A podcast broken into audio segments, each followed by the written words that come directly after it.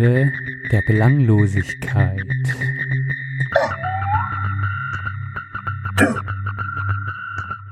Mit unserem neuen Intro. Und mit einer neuen Folge. Ich freue mich, endlich mal wieder von Johann zu hören. Und begrüße zur Sprechstunde der Belanglosigkeit Folge 81. Ganz glücklich und froh, wie der Mops im Haferstroh. Johann, hallo. Schön. Hallo. Schön, dich zu hören, Mensch. Benedikt, ja, Hi. danke für das äh, geheimnisvolle Intro. War ja fast äh, drei Fragezeichen mäßig heute. Wir, wir grooven uns noch ein mit, mit dem neuen, ähm, mit der neuen Signation. Ähm, aber ähm, das hat gut geklappt, finde ich. Ich hoffe, dir geht's gut. Und ich hoffe, unseren Hörerinnen und Hörern geht's gut. Ruft mal alle laut Ja, wenn das so ist. Ansonsten Klappe halten. Ja, Mann, wir haben schon länger nicht mehr aufgenommen. Ich hoffe auch, dass es dir gut geht. Das können wir gleich mal klären. Und ja, um was geht's denn heute, Johann?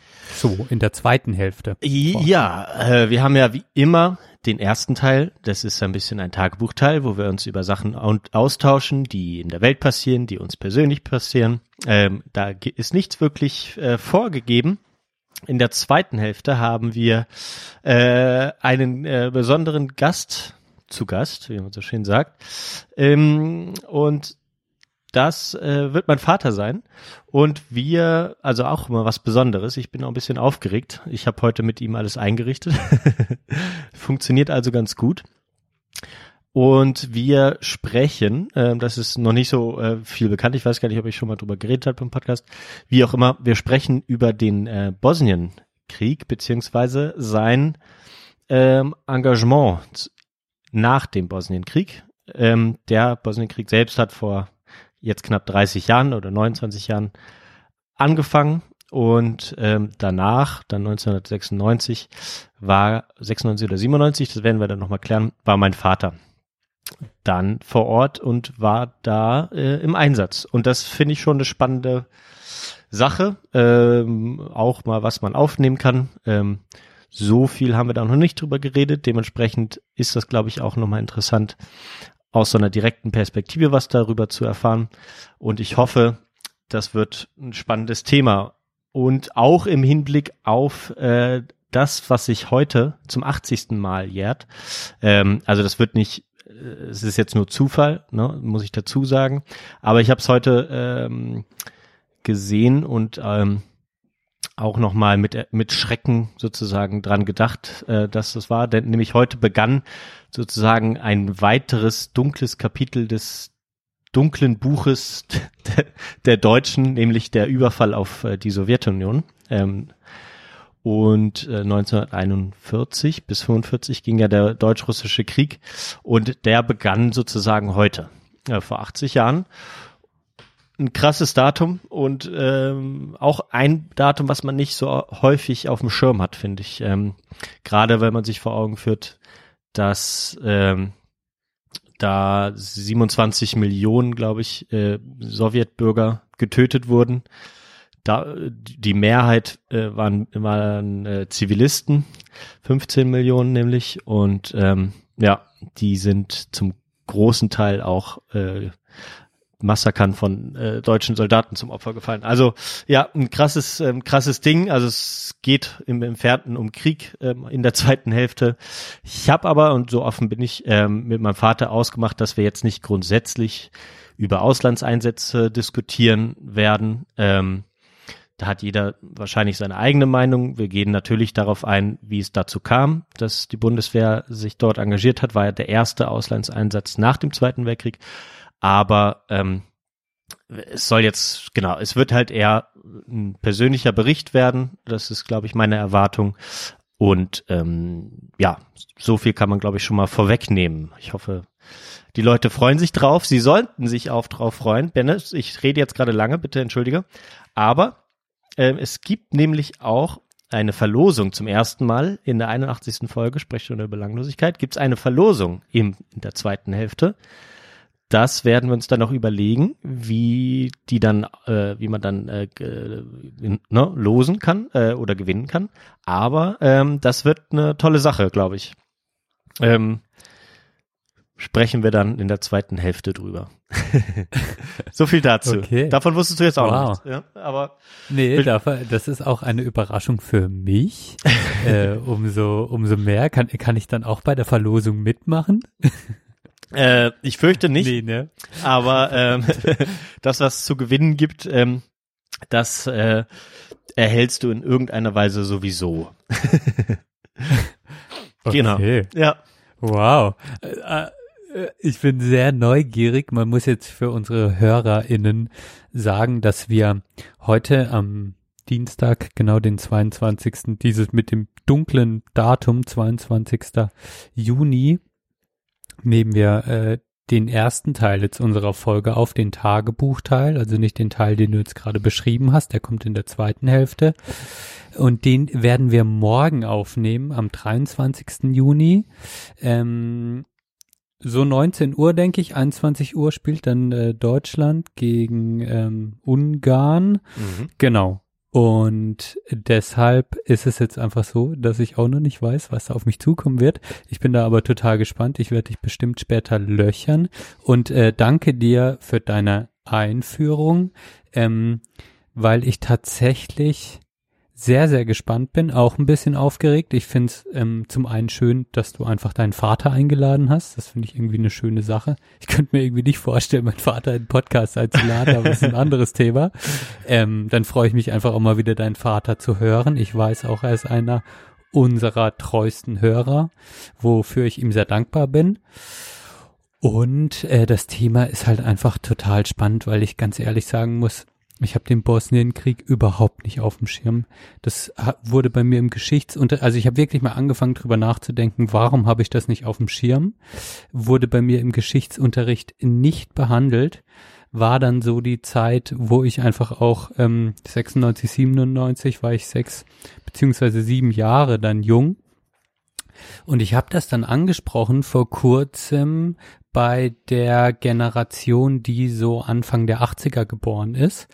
Und ähm, die haben das voll auf dem Schirm. Also so, äh, genau, äh, äh, dass auch so Kampfflieger äh, über, über, also so quasi von den, äh, von den wie nennt man das, Homebase äh, von den deutschen Stationen äh, dann da losgeflogen sind, dass man das so als Jugendlicher mitbekommen hat, dass das in den Nachrichten war, dass man zum Teil dann auch vertriebene Jugendliche ähm, aus ähm, Bosnien irgendwie bei sich, äh, dass das da irgendwie auch Thema in der Schule war oder äh, Jugendliche da waren. Also da ist es viel mehr im Gedächtnis. Ähm, und bei mir ist es ehrlich gesagt, habe ich es gar nicht auf dem Schirm. Ähm, deshalb freue ich mich umso mehr morgen einfach auch das aus der Sicht deines Vaters, einmal in seiner Funktion, aber auch einfach, dass er drüber erzählt, als Zeitzeuge quasi, äh, auch so was drüber zu lernen und zu hören. Ja, äh, äh, man würde, man man würde auch äh, Veteran sagen, glaube ich. Finde ich, finde ich irgendwie eine, eine, komische Bezeichnung, wenn man sich das so überlegt. Aber ähm, ja, so ist ja jetzt keine Kampfhandlung gewesen, das darf man auch nicht vergessen. Aber ähm, ja, sehr schön. Das freut mich. Ähm, das kannst du ja dann vielleicht auch noch mal ein bisschen schildern, was da sonst noch so rauskam bei deiner äh, in, in, innerfamiliären Recherche oder wo auch immer, Arbeit oder wo auch immer du das besprochen hast. Weil tatsächlich, ähm, ja, für uns, für unsere Generation war das kein großes Thema, ne? In unserem jungen Alter und danach war es dann auch wieder schnell vergessen oder überlagert dann vom Kosovo-Krieg und so. Ähm, aber es ist ja auch schon ein wichtiges Kapitel, ähm, soweit. Ja. Und ganz spannend, also ohne dass ich jetzt viel drüber weiß, äh, kam aber jetzt letzte Woche in den Nachrichten wurde erst drüber berichtet, weil es wirklich ein Gerichtsurteil gab, ein sehr wichtiges. Ich habe jetzt leider nicht mehr den Namen auf dem Schirm, aber von einer ähm, zentralen Personen aus Bosnien ähm, in diesem Krieg und da wurde jetzt tatsächlich gerade vor diese oder letzte Woche wurde dann Urteil gesprochen und Ingo, Ingo Zamparoni hat darüber berichtet und ich habe es Ah. im alias Fernsehpodcast gehört. Genau. War der, der, der War Podcast witzig, von Sonntag, kam jetzt gerade, ja. Also es ist ein wie, Ah, okay, da war ich dann. genau, richtig. Hatte ich heute Morgen reingehört. In welchem Teil oder, war das? Genau, oder, ja, ich glaube, Ganz am von, Anfang? von letztem Jahr. Okay, nee, dann muss ich nochmal, genau, dann habe ich das vielleicht überhört. Ja. Weiß ich nicht genau. Kannst du mal reinhören? Und das war nämlich wie so, okay, ich habe angefangen so ein bisschen, weißt du, wie wenn du, wenn du dir, keine Ahnung, irgendetwas im Kopf hast und dann siehst du das auf einmal überall Mhm. auf der Straße, war jetzt auf einmal der Bosnienkrieg.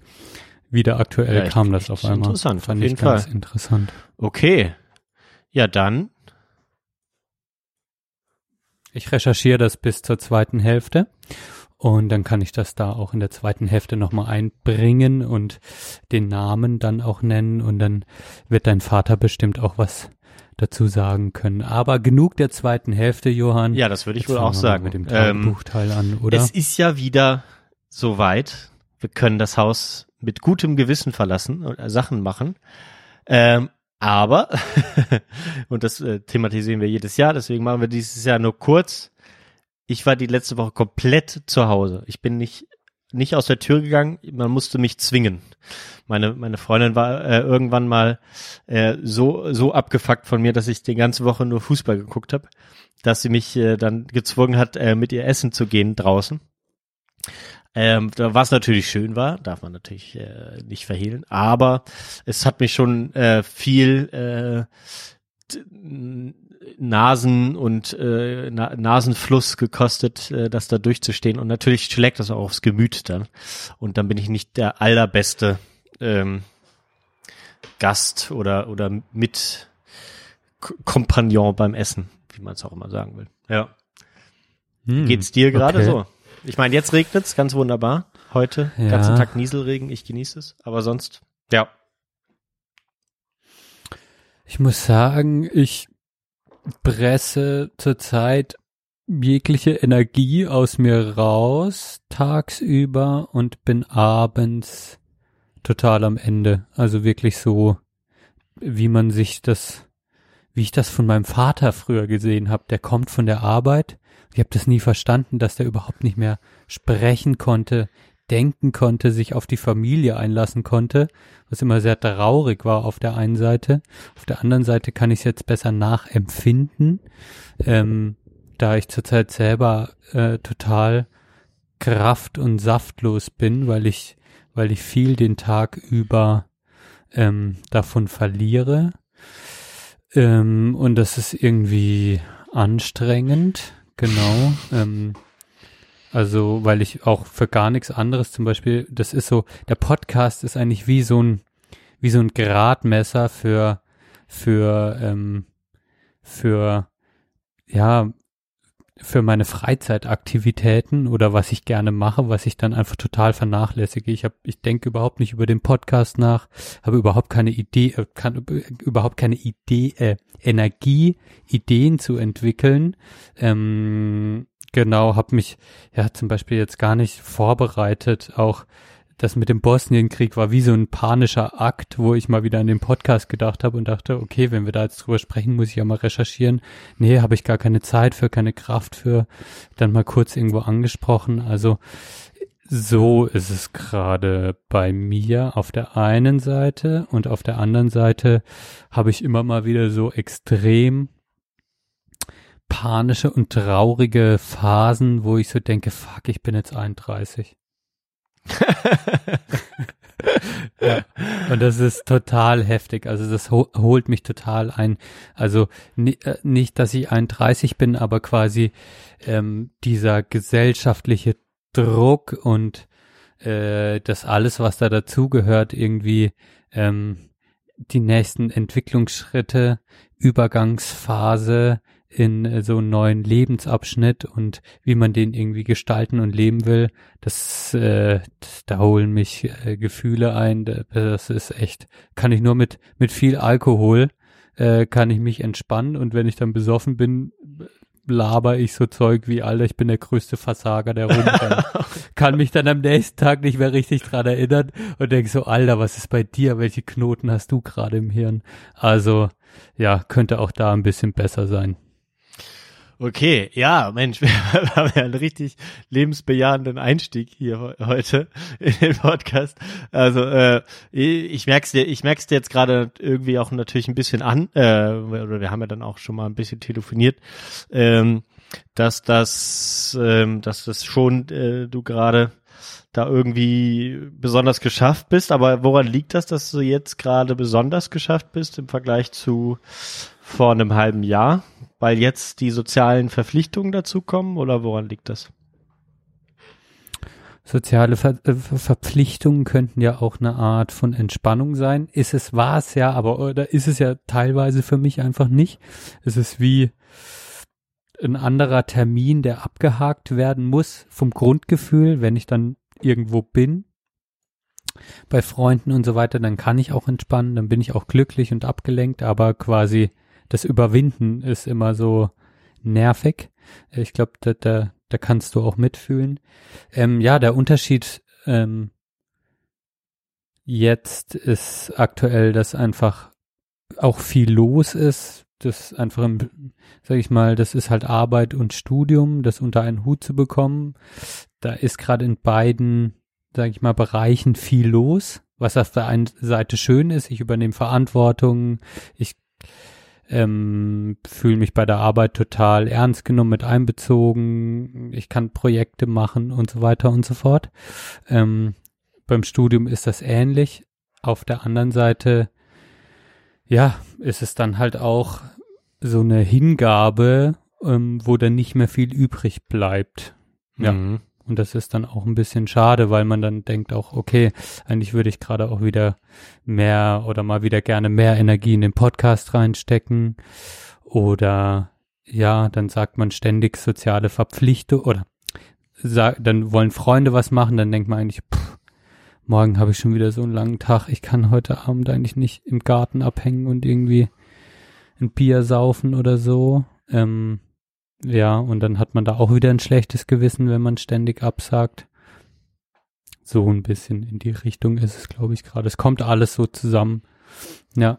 Ja, ja, verstehe ich gut. Also, ähm, wenn man dann da, dann kommt Hitze dazu, da, wo man dann extra geschafft ist, ähm, ja, und dann kommt irgendwie alles zusammen. Ich denke mal auch, dass zum Beispiel die, die Sache mit dem, mit dem Alter oder da, bei mir kommt es tatsächlich nur immer so ein bisschen zum Vorschein oder die Gedanken, die man sich dazu macht, wenn, wenn man tatsächlich auch viel Zeit oder wenig Zeit für sich hat, sozusagen. Ne, wenn man ganz viele Verpflichtungen hat, die man nachkommt, ob es sei es Arbeit ähm, und dann bei dir noch das Studium dazu, dass man dann einfach das Gefühl hat, ich, versch ich verschwende gerade meine Zeit. Natürlich geht's um eine gute Sache und so weiter. Bei dir noch viel mehr, glaube ich, als bei meinem Job, wo man sich immer wieder mal fragen muss, wofür mache ich das alles eigentlich, ähm, außer für Geld. Und das kommt dann irgendwie zusammen und dann denke ich mal, dann, dann kommt man auch schnell in diese Spirale dann letztendlich. Ähm, ja, Okay. Ja, es ist krass. Bei mir ist gerade die andere Frage, warum mache ich so viel für so wenig Geld? ja, ja, klar, aber, aber grundsätzlich, was, was, ja. Ja, ja. Es ist halt eine witzige Frage, ja. Mhm. Ähm, ja, es, es sind beide, beide Seiten sind wichtig, aber ey, was, was ich zum Teil jetzt im Masterstudium, was wir für gute Arbeit machen, wirklich, ich sehe so viele Spacken rumlaufen, die einfach so eine, so so eine minder, also weißt du, so nicht minderwertige Arbeit machen, aber die einfach, die einfach, ja, ja, also nichts so, was wir zum Teil unsere Evaluation zum Beispiel für den, die wir gemacht haben über ein halbes Jahr. Hey, da würden manche wahrscheinlich viel Geld verlangen äh, für die Arbeitszeit, die wir da reingesteckt haben. Wir müssen das einfach kostenlos machen, ne? Und es mhm. hat ja auch Bock gemacht und der Verein nutzt es auch, aber ja, man fühlt sich auch ein Stück weit einfach ausgenutzt, ne? Und ähm, das, das führt auch echt zu Verbitterung. Das merke ich immer mehr. Das frustriert einen und verbittert einen. Das ist nicht gut. Ja, es macht einen zynisch. Mhm. Ähm, und das ist ein sehr, äh, das ist ein Gift.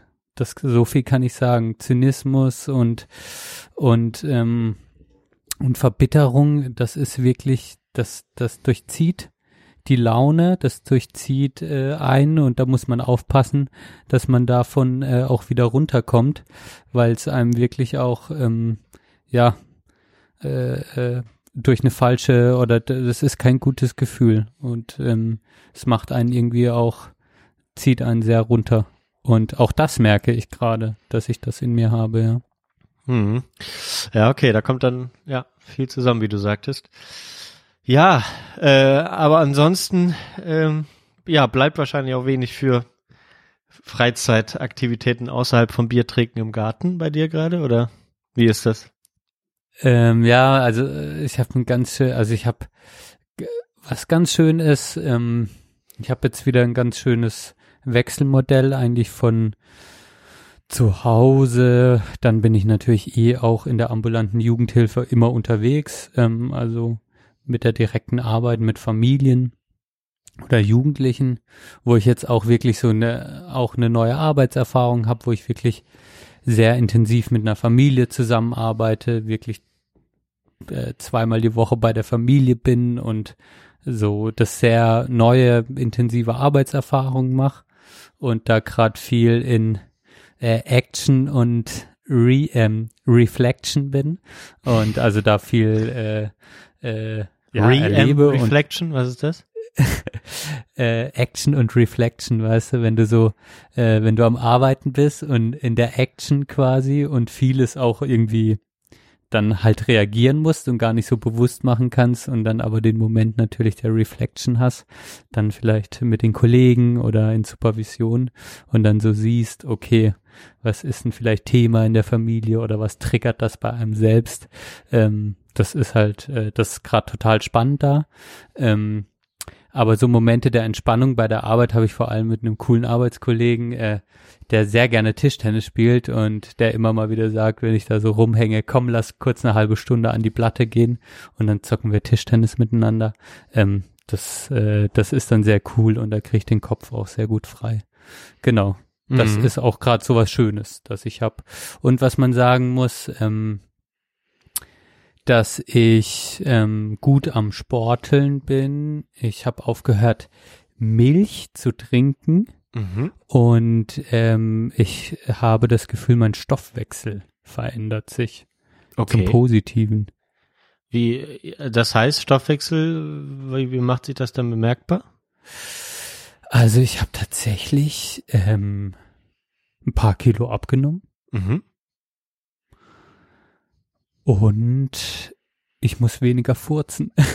Ach, okay. Krass. Ja. ja. Also ich bin nicht mehr so aufgebläht, ja.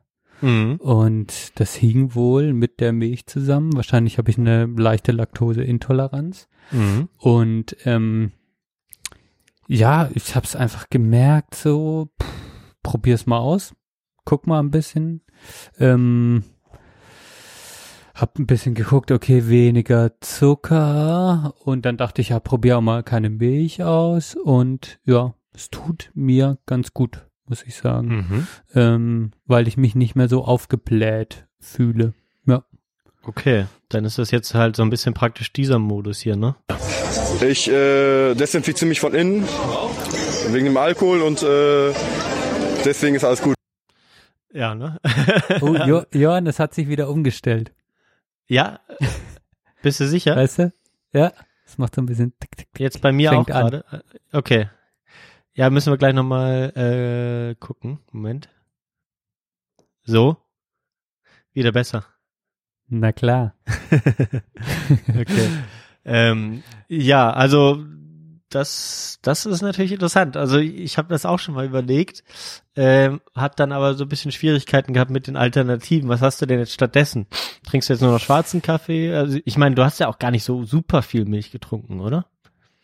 Naja, ich habe halt immer gern so ein Müsli. Zum Beispiel, ich habe an ah, pro ja. Tag ein Müsli gegessen beispielsweise. Mhm. Da hatte ich natürlich morgens den Kaffee mit aufgeschäumter Milch, obwohl der tatsächlich jetzt, der ging eigentlich gut klar, muss ich sagen. Mhm. Es war eher die Milch so ab nachmittags, dieses Müsli ab nachmittags oder abends. Das hat richtig reingehauen bei mir. Okay.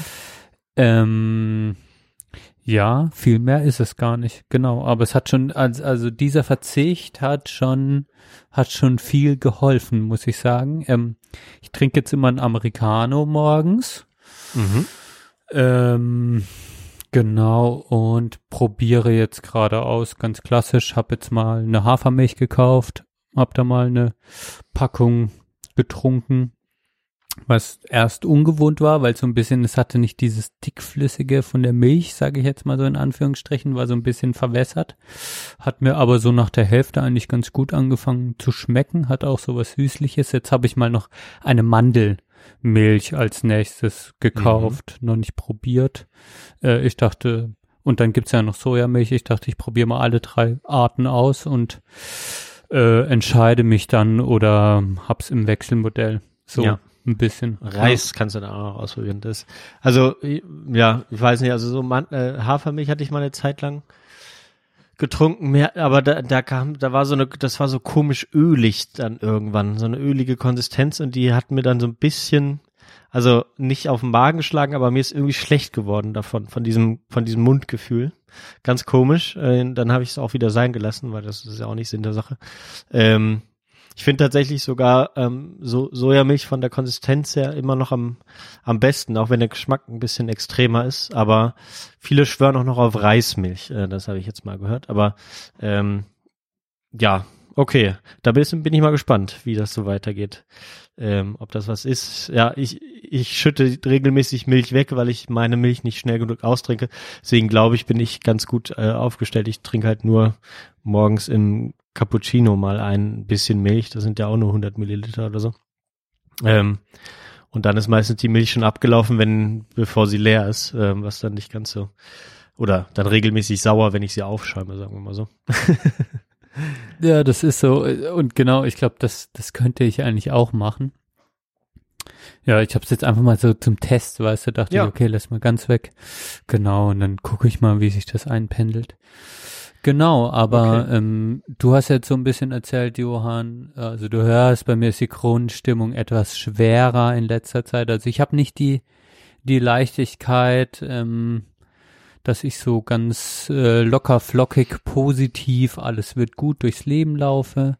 Und auf der anderen Seite muss ich aber auch ganz klar sagen, ähm, habe ich gerade viel Familienzeit, auch oft am Wochenende bin ich beim Bruder von Verena. Das sind wirklich die gastfreundlichsten, nettesten Menschen der Welt, wo wir mega gut abhängen können. Ähm, der mich ja äh, ins Rennradfahren eingeführt hat. Da machen wir mal noch eine extra Folge. Da wird oh, eine ja. Tour de France Folge dazu. Genau. Ähm, was auch total viel Spaß macht. Ähm, also da habe ich auch viele positive Dinge und trotzdem sehe ich alles ein bisschen durch eine pessimistischere, schwerere Brille zurzeit. Und ähm, so würde ich meine Grundstimmung beschreiben. Jetzt hast du aber gesagt, ähm, ja, du hast letzte Woche nicht das Haus verlassen und ähm, freust dich jetzt auch über den Regen. Das hat auch so eine, da hört man so eine Melancholie irgendwie raus. Aber wie geht's dir denn gerade und hat's einen Grund, dass du letzte Woche nicht rausgegangen bist? Nee, es war einfach und nur die, ja. äh, tatsächlich nur die extreme Pollenbelastung letzte Woche, ähm, die ja sehr vielen Leuten äh, äh, ja, äh, ein bisschen die, die, das schöne Wetter ver, verhagelt hat. Aber ähm, also ich war auch in der, in der Apotheke und äh, die hatten fast nichts mehr da, weil sie meinten, ganz viele kämen jetzt und sagten, sie hätten noch nie was gehabt und jetzt brauchen sie was. Ähm, da waren die Medikamente fast ausverkauft und so. Ähm, und sie sagte, oh, es ist dieses Jahr wirklich extrem, ne? Durch den kalten, durch den doch sehr kalten Winter, ähm, durch den lange, lange Regen im, im Anfang des Frühlings, dann so eine äh, Explosion auf einmal ähm, und dann wiederum lange kein Regen.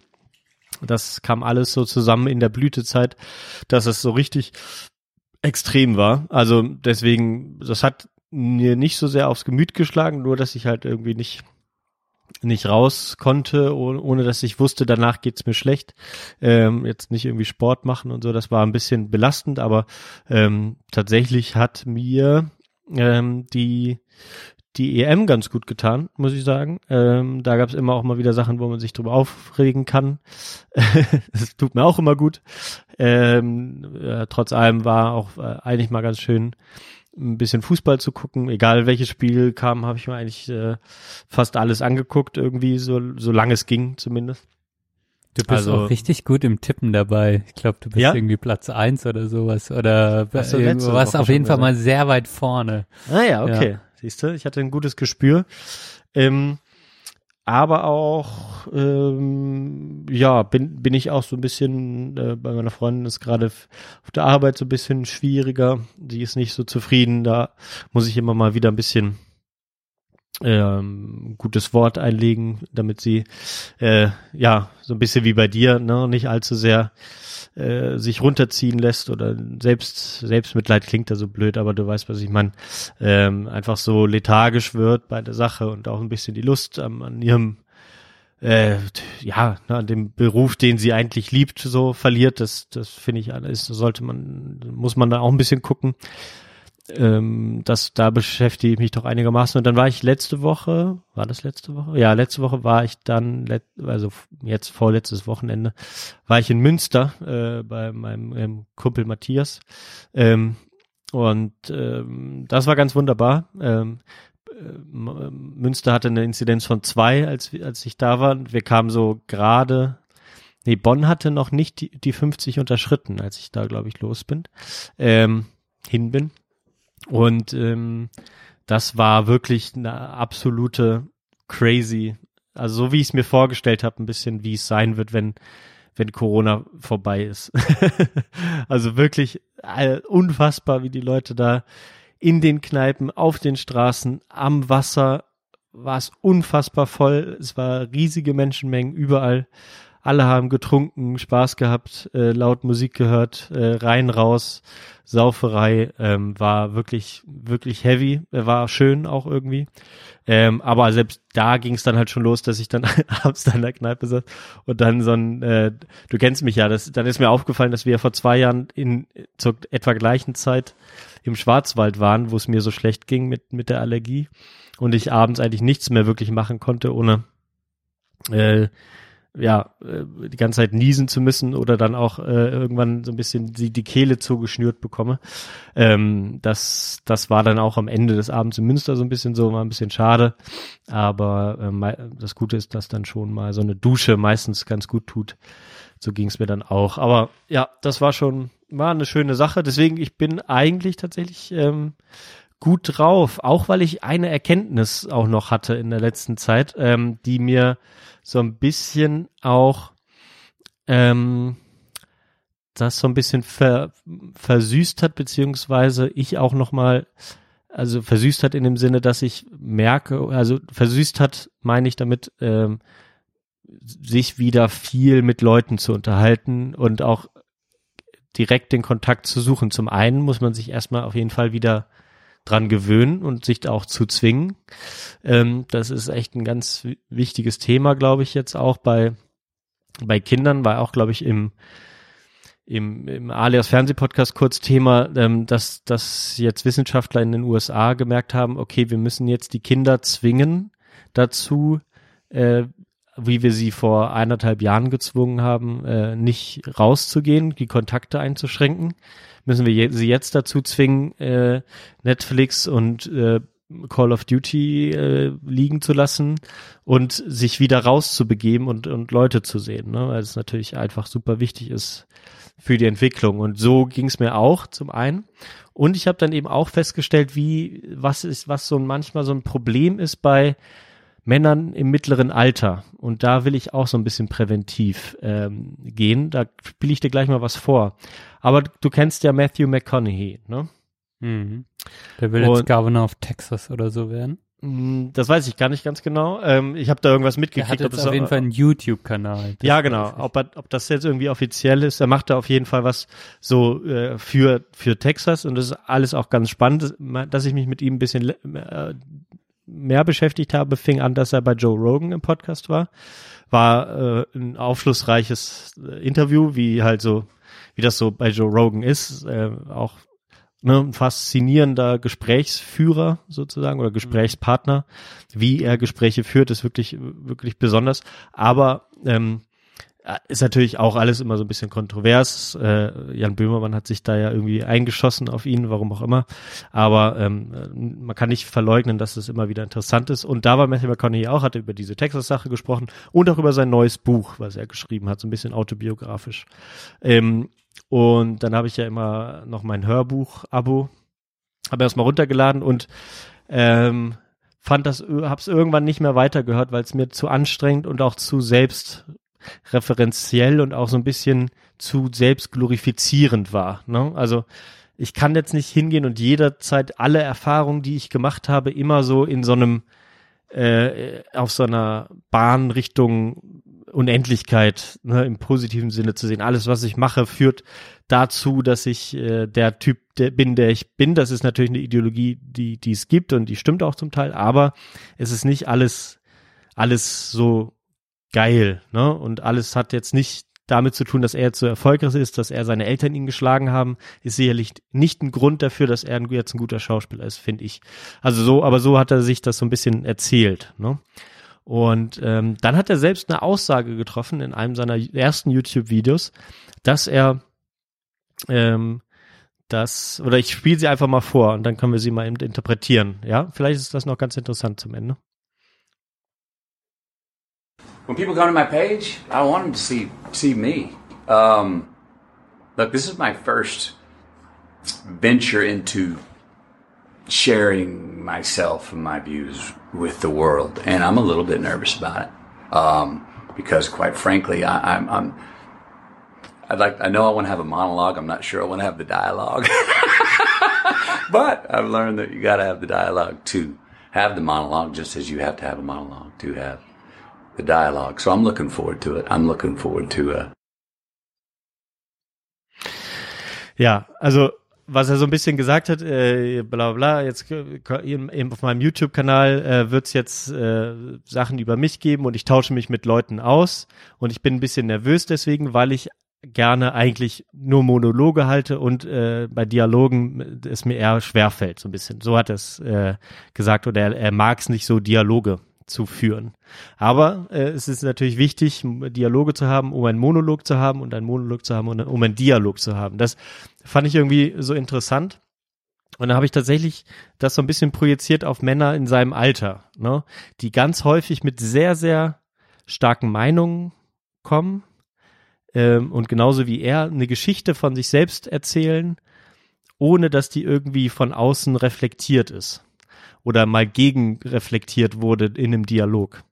Und das finde ich irgendwie so einen spannenden Ansatz, über den ich jetzt mal so nachgedacht habe und, und wo ich jetzt auch, deswegen habe ich gedacht, ich war mir nicht sicher, ob ich es dir zeige, aber das war jetzt so ein Punkt, den ich dir zeigen wollte, weil ich gemerkt habe, ähm, dass doch das, mit dem man sich so viel beschäftigt, auch so ein bisschen relativiert werden kann, wenn man mit anderen Leuten spricht, gerade jetzt so in der Pandemiezeit äh, oder nach der Pandemiezeit sich mit Leuten wieder austauscht über deren Probleme, Sachen, die die sich, die die beschäftigt hat. Ähm, mein Kumpel in Münster, der hatte eine sehr sehr depressive Phase, äh, die er uns natürlich allen so nicht erzählt hat. Waren wir ein bisschen geschockt, ähm, F. -Punkt und ich, als wir da waren. Ähm, der einfach mehrere äh, zwei Monate oder so nicht aufgestanden ist. Ähm, äh, nichts gemacht hat, außer äh, zu schlafen. Und wenn die Sonne auf, äh, untergegangen ist, wieder ist er dann, hat er sich mal einen Computer gesetzt und was auch immer gemacht. Also, ähm, das sind alles so Sachen, die mir jetzt gerade ganz gut getan haben. Und deswegen kam mir heute dieser Gedanke, dass ich das mal aufzeichne hier, was er gesagt hat. Und ähm, weil, weil ich tatsächlich gemerkt habe, seitdem ich das gehört habe, geht mir das nicht mehr so richtig aus dem Kopf, dieser Gedanke.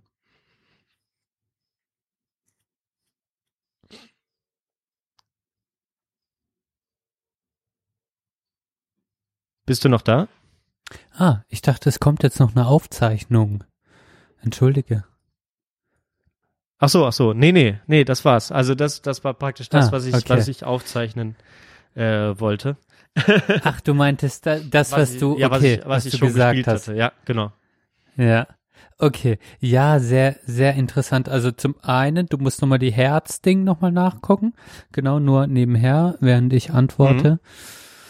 Und ja, das ist natürlich, also, das ist witz, also, witzig ist jetzt der falsche Begriff. Erstmal, ähm, es ist immer gut hinzugucken und zu merken, was geht eigentlich bei den Freunden ab und das ist bestimmt auch ja, so eine Erkenntnis äh, dieser Pandemie, aber auch eine Erkenntnis generell, wenn man so in die Mit-30er kommt und einfach viel an sich selbst denkt und an den eigenen Scheiß und wie man den geregelt bekommt und nicht mehr so im Blick hat, wie geht's dem anderen und dann so zu sehen, ja, ähm, die Verletzlichkeit ist bei allen da und ähm, man hat vielleicht gar nicht richtig mitbekommen, äh, dass es dem anderen schlecht geht. Ja, ähm, das finde ich schon auch. Das ist eine Erkenntnis und das äh, entsteht natürlich nur im Dialog, mhm. äh, sowas rauszufinden. Ne? Also wenn man sich sieht und oft ist das hilft da auch das Telefonat nicht, weil es weil es nicht der richtige Moment ist und häufig hilft auch mehr Zeit, vielleicht mal ein Wochenende äh, wo man aufeinander hängt und dann kommt der Moment, wo man auch das Gefühl hat, hey, ich kann mich jetzt mal meinen Freunden öffnen und denen sagen, dass es mir gerade scheiße geht. Ähm, genau. Und ich kann mich das auch trauen, weil ähm, man muss auch drüber, manchmal denkt man ja auch, hm, kann ich, kann ich dem anderen jetzt meine Befindlichkeit quasi aufdrücken? Mhm. Ähm, äh, kann, ist er gerade überhaupt belastbar genug so? Da denkt man ja auch häufig beim anderen mit. Ich finde, das ist auch häufig ein Thema in Partnerschaften, wenn man selber vielleicht am Anschlag ist, aber merkt, der andere ist noch mehr am Anschlag und dann quasi sein eigenes, seine eigene Befindlichkeit mal eher zurückhält und äh, das ist dann das Geben und Nehmen und dann gibt man erstmal viel und äh, dann geht's hoffentlich dem anderen irgendwann wieder besser, dann kann man wieder mehr äh, auch selber nehmen und vielleicht ein bisschen, ähm, ja, seine Gefühle mehr rauslassen. Ja, äh, ich finde das, ich finde das sehr interessant und ja, ähm, das ist sowas, klar, das ist so, das ist jetzt so Berufskrankheit, ne? Mhm. Dass ich natürlich in meiner Arbeit immer äh, damit konfrontiert bin mit Leid von Menschen, ja ganz unterschiedlich. Das kann sehr, sehr schrecklich sein, weil du quasi immer äh, wie bei einer Mordermittlung an einen Tatort kommst und äh, nicht alle, sie haben dich ja nicht gerufen, weil sie glücklich sind und das mit dir teilen wollen, sondern sie haben dich gerufen, weil es irgendein Problem gibt. Ja. Ähm, und das lässt natürlich den eigenen Schissel erstmal, da denkt man, hat man häufiger vielleicht einen Moment, wo man denkt, okay, mir geht's ja viel besser. Ähm, oder okay, ich bin nicht in dieser Scheißsituation. Wie glücklich kann ich mich schätzen? Und das ist vielleicht ein Punkt, ähm, wo ich gerade viel drüber nachdenke und wo ich anknüpfen will in diesen Dialog. Und das ist so, ähm, dass ich merke in den Sozialwissenschaften und jetzt bei meinem Master, dass ich gerade so sehr sehe, wie falsch Forschung manchmal läuft und gerade Sozialforschung und ich denke, das kann einfach nicht wahr sein ähm, und selbst Teil von diesem Falschen bin. Und ähm, um das mal konkret zu machen und auch auf dieses Thema Dialog zurückzukommen, ist quasi ähm, einfach, dass ich so viele zum Beispiel diese Evaluation, die ich jetzt für Zeugen der Flucht gemacht habe, also ein Verein, der antirassistische Bildungsarbeit macht. Mhm. Und ich quasi leitfadenbasierte Interviews geführt habe mit geflüchteten Menschen. Und bei der Entwicklung dieses Leitfadens saßen fünf weiße Bio-Deutsche zusammen und haben sich Fragen überlegt, die wichtig sein könnten. Mhm. So, für diese Evaluation, so über das subjektive Wohlbefinden der Erzählpersonen, wenn sie in Schulklassen sind und ihre Fluchtgeschichte erzählen, über ihre Zufriedenheit mit dem Verein, äh, Verein und über die Motivation, warum sie das machen. Und dann habe ich eine ethische Reflexion drüber geschrieben und habe gefragt, dürfen eigentlich fünf weiße Biodeutsche diese Evaluation durchführen? Mhm. Oder wäre es nicht viel sinnvoller, gerade in diesem ganzen äh, äh, wenn du einen Leitfaden entwickelst und so weiter, ähm, auch quasi die Zielgruppe zu partizipieren. weil ich natürlich in äh, strukturellem Rassismus die ganze Zeit aufgewachsen bin und mein Biografe, mein, meine Privilegien, die ich so habituiert habe und gar nicht perfekt reflektieren kann, natürlich mit in diesen Leitfaden reinfließen. Und ich quasi ähm, äh, ganz krass in dieses Fettnäpfchen treten kann, Herrschaftsverhältnisse weiter zu stärken, gar nicht zu sehen, was meine Privilegien sind, weil ich das in diesen Leitfaden dann unterbewusst wieder reinlege. Was ich damit sagen will, ist, ich finde, man muss sehr, sehr stark in vielen Bereichen seine eigene Biografie mal mitdenken und da in den Dialog gehen mit mit anderen, die an, auch eine andere Biografie haben und äh, finde ich auch diesen schmerzhaften Weg gehen zu sagen, hey, was habe ich eigentlich und was hatte ich eigentlich für Glück und ähm, was habe ich aber auch dadurch so ja an Verhaltensweisen habituiert, die ich die schwierig sind auch für mich so zu reflektieren, weil die einfach, weil ich so aufgewachsen bin, weil ich einfach nichts dagegen machen kann. Und das finde ich ist ein ganz, ganz großes Thema. Und das hat viel mit Dialog zu tun, aber auch mit Monolog, weil man im Dialog rausfinden kann, was habe ich eigentlich alles? Und im Monolog sich auch damit beschäftigen kann, was bedeutet das für mich persönlich, aber in dem Fall jetzt auch in Forschungsprozessen, ja. Und ich finde, die falsche Antwort ist zu sagen, ja, ich bin ein Masterstudierender ich kann mich total objektiv durch die Techniken der Sozialforschung, kann ich das jetzt alles objektivieren ähm, und kann das verstehen. Nee, das kann ich nicht. Ich muss in den Dialog gehen und ich muss es mir auch eingesch und dadurch kann ich es vielleicht besser nachvollziehen. Mhm. Punkt. Okay, ja. Aber es ist ja schon auch so ein bisschen der Ansatz jetzt äh, eurer, eures Qual oder eures qualitativen Ansatzes, den ihr da gewählt habt bei der bei der Evaluation oder dass da, da, dass es ja auch darum geht, sozusagen auch die Mensch, diese Menschen mit Fluchtgeschichte irgendwie besser zu verstehen, oder nicht? Ist das nicht so auch ein bisschen das, was so im Hintergrund beischwingt? Nee, es, es gab einen ganz klaren Auftrag von dem Verein und da hieß War das es, erfolgreich ähm, oder nicht? Oder worum? Äh, ja. Nee, es wurde abgefragt, äh, hat das, das Erzählen der Fluchtgeschichte, hat das Auswirkungen auf das subjektive Wohlbefinden der Erzählperson? Mhm. Und dann überlegst du dir natürlich einen Leitfaden, zum Beispiel, was löst das Erzählen der Fluchtgeschichte in dir aus? Ja. Ja, und dann machst du Codes und so weiter. Und dann ist es natürlich immer so, dann denkt man so, was ist denn, äh, dann, ja, genau, dann denkst du so, okay, das ist ja eine geflüchtete Person, dann drängst du die direkt in so eine Opferrolle und sagst, okay, Traumatisierung, die wird ja höchstwahrscheinlich traumatisiert sein, denn ich gucke da auf die Statistiken, die meisten geflüchteten Personen haben dann irgendwie ein tra- traumatisches Erlebnis erlebt. Hm, wenn die dann die Geschichte wieder vor den ähm, ja, vor den Erzähl, äh, vor den Schulklassen erzählt, dann könnten ja Retraumatisierungen stattfinden. Dann sitzen mir vier weiße Studierende gegenüber, die denken, ja, das stimmt schon, ne? Ja, das wird wahrscheinlich so sein, ne? Wenn wir uns das so überlegen, ja, okay, dann ist es so und so. Aber warum, warum habe ich da nicht einfach auch eine Erzählperson, also wirklich eine, ge- eine geflüchteten Mensch dabei, mit dem ich drüber sprechen kann, ob das, was ich interpretiere, durch quasi dem, was ich bin, was ich erlebt habe durch meine Kindheit und so weiter und so fort, ob das auch wirklich äh, die richtigen Ideen sind und die richtigen Fragen für diesen richtigen Kontext.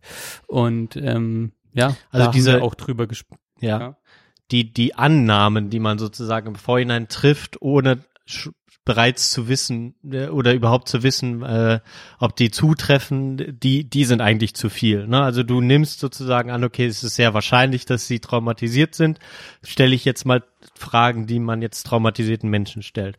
Oder ähm, weil, also, oder fragt Nee, so würde ich nicht sagen. Ich, ich, ich probiere ja quasi Fragen zu stellen, die Annahmen, annahmefrei sind. Das ist ja das wissenschaftliche, Ja, sag ich ja, mal, das eben, Werkzeug. ja schon, keine nicht? Suggestivfragen. Ja, aber deswegen. Aber ich sage, hm, es gibt keine wissenschaftliche Methode, die das quasi ähm, im, in Sozialwissenschaften, die das leisten kann, weil du einfach unterbewusst und in deiner Biografie, die du erlebt hast, einfach, ja, vielleicht trotz Reflexionsvermögen nicht leisten kannst und es gut ist, im Dialog rauszufinden, kann ich, also was sind meine Annahmen oder was sind, was denke ich über dieses Thema, was für Fragen würde ich reinbringen, aber immer im Dialog mit der Zielgruppe, weil es Mhm. um die geht. Und die weiß, ein geflüchteter Mensch weiß besser, ähm,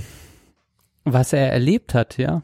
Ähm, und warum denken dann fünf Weiße über diese Gruppe nach und denken dann, das ist eine vorurteilsfreie Forschung? Mhm. Das finde ich schwierig. Hm. Ja, ich weiß, was du meinst. Ja, ist ein schwieriges Thema. Vielleicht ist das auch nochmal was, was wir mit, mit Christopher mal äh, diskutieren, der ja auch immer da viel über die äh, Methodik äh, in, der, in, in seinem Fachbereich der Soziologie immer nachgedacht hat.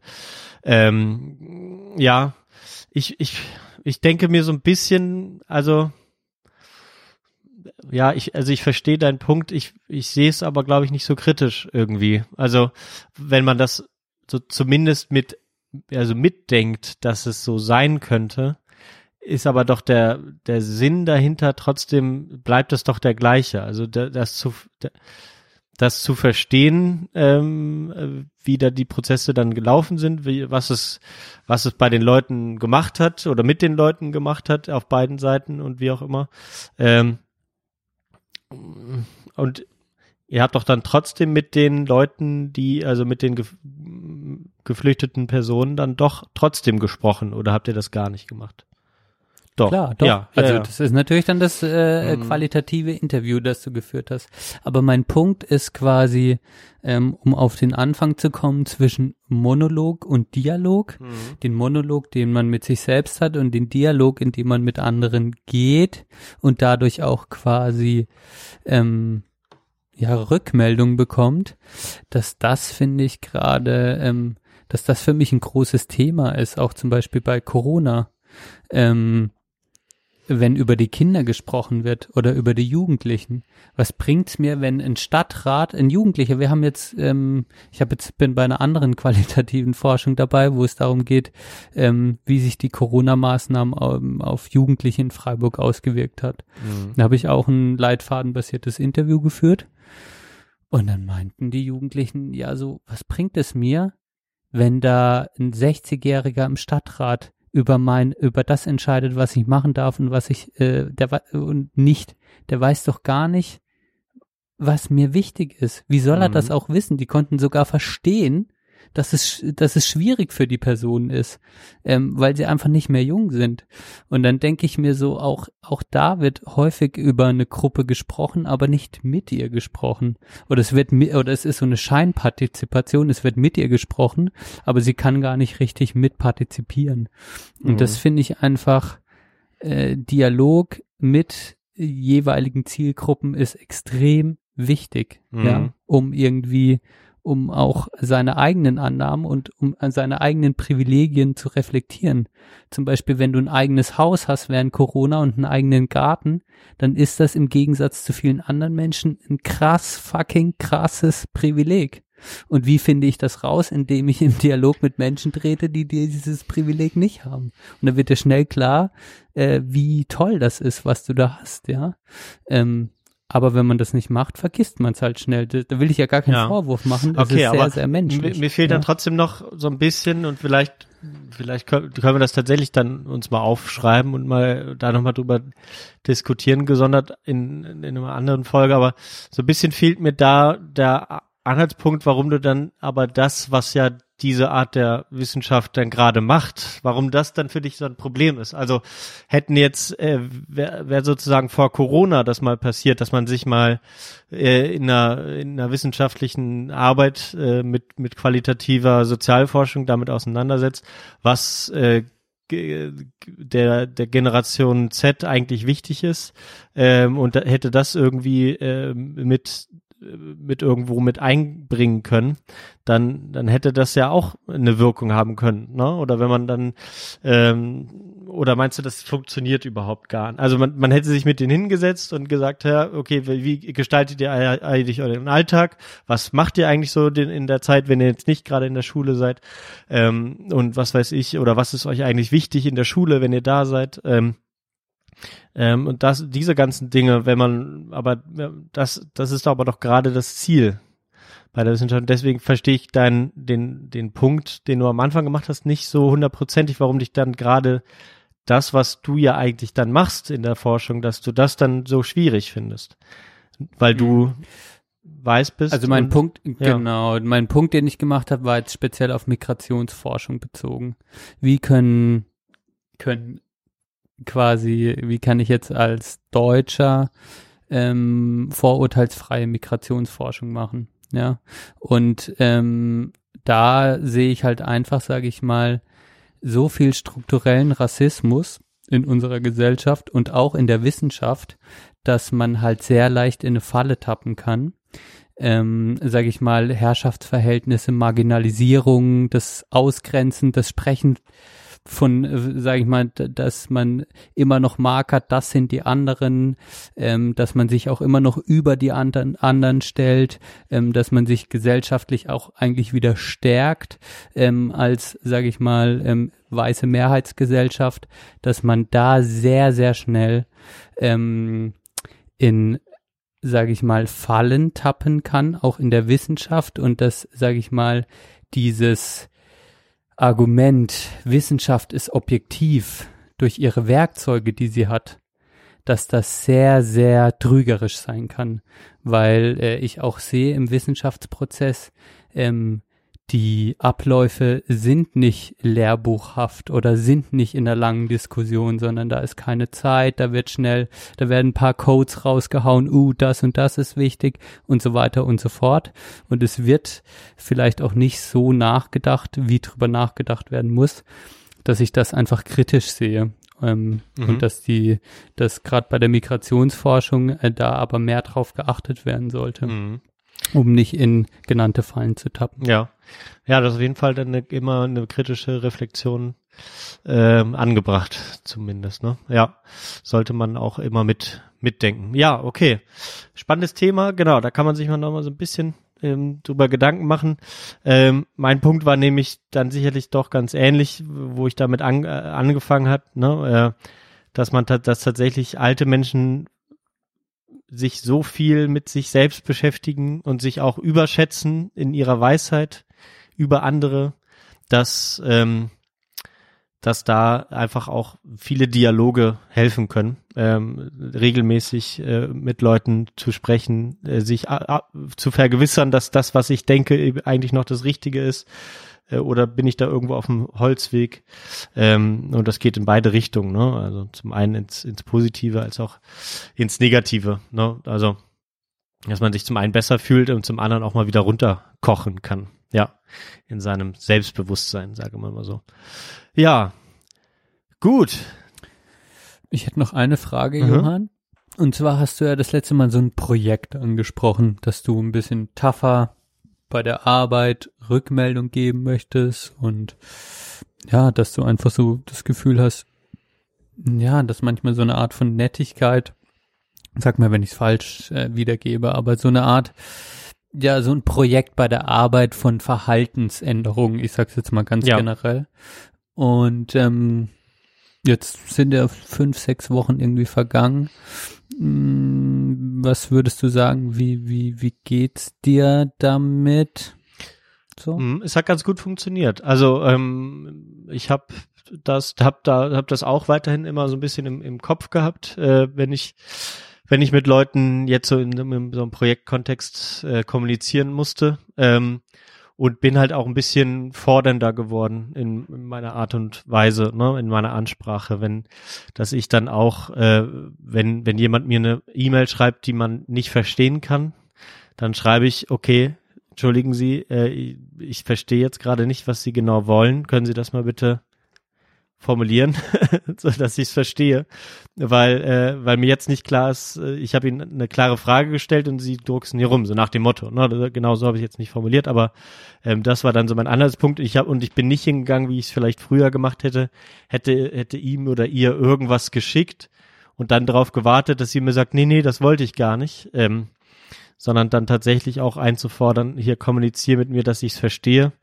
ähm, und ohne mich da ähm, so nach hinten zu stellen. Also diese, diese forderndere Art, die ich mir so ein bisschen auferlegt habe, gerade auch, weil mein Herz jetzt nicht an dieser Sache liegt, Ähm, hat ganz gut funktioniert in der letzten Zeit. Doch, also da äh, habe ich gar nicht mehr so dran gedacht. Jetzt, wo du es ansprichst, denke ich erstmal wieder so drüber nach. Aber es war weiterhin so im, im Hinterkopf und ich bin eigentlich ganz zufrieden, dass das jetzt zumindest nicht so mein Problem ist. Tatsächlich, was ich, wo ich jetzt gerade so ein bisschen dran, dran verzweifle. Mhm. Ja.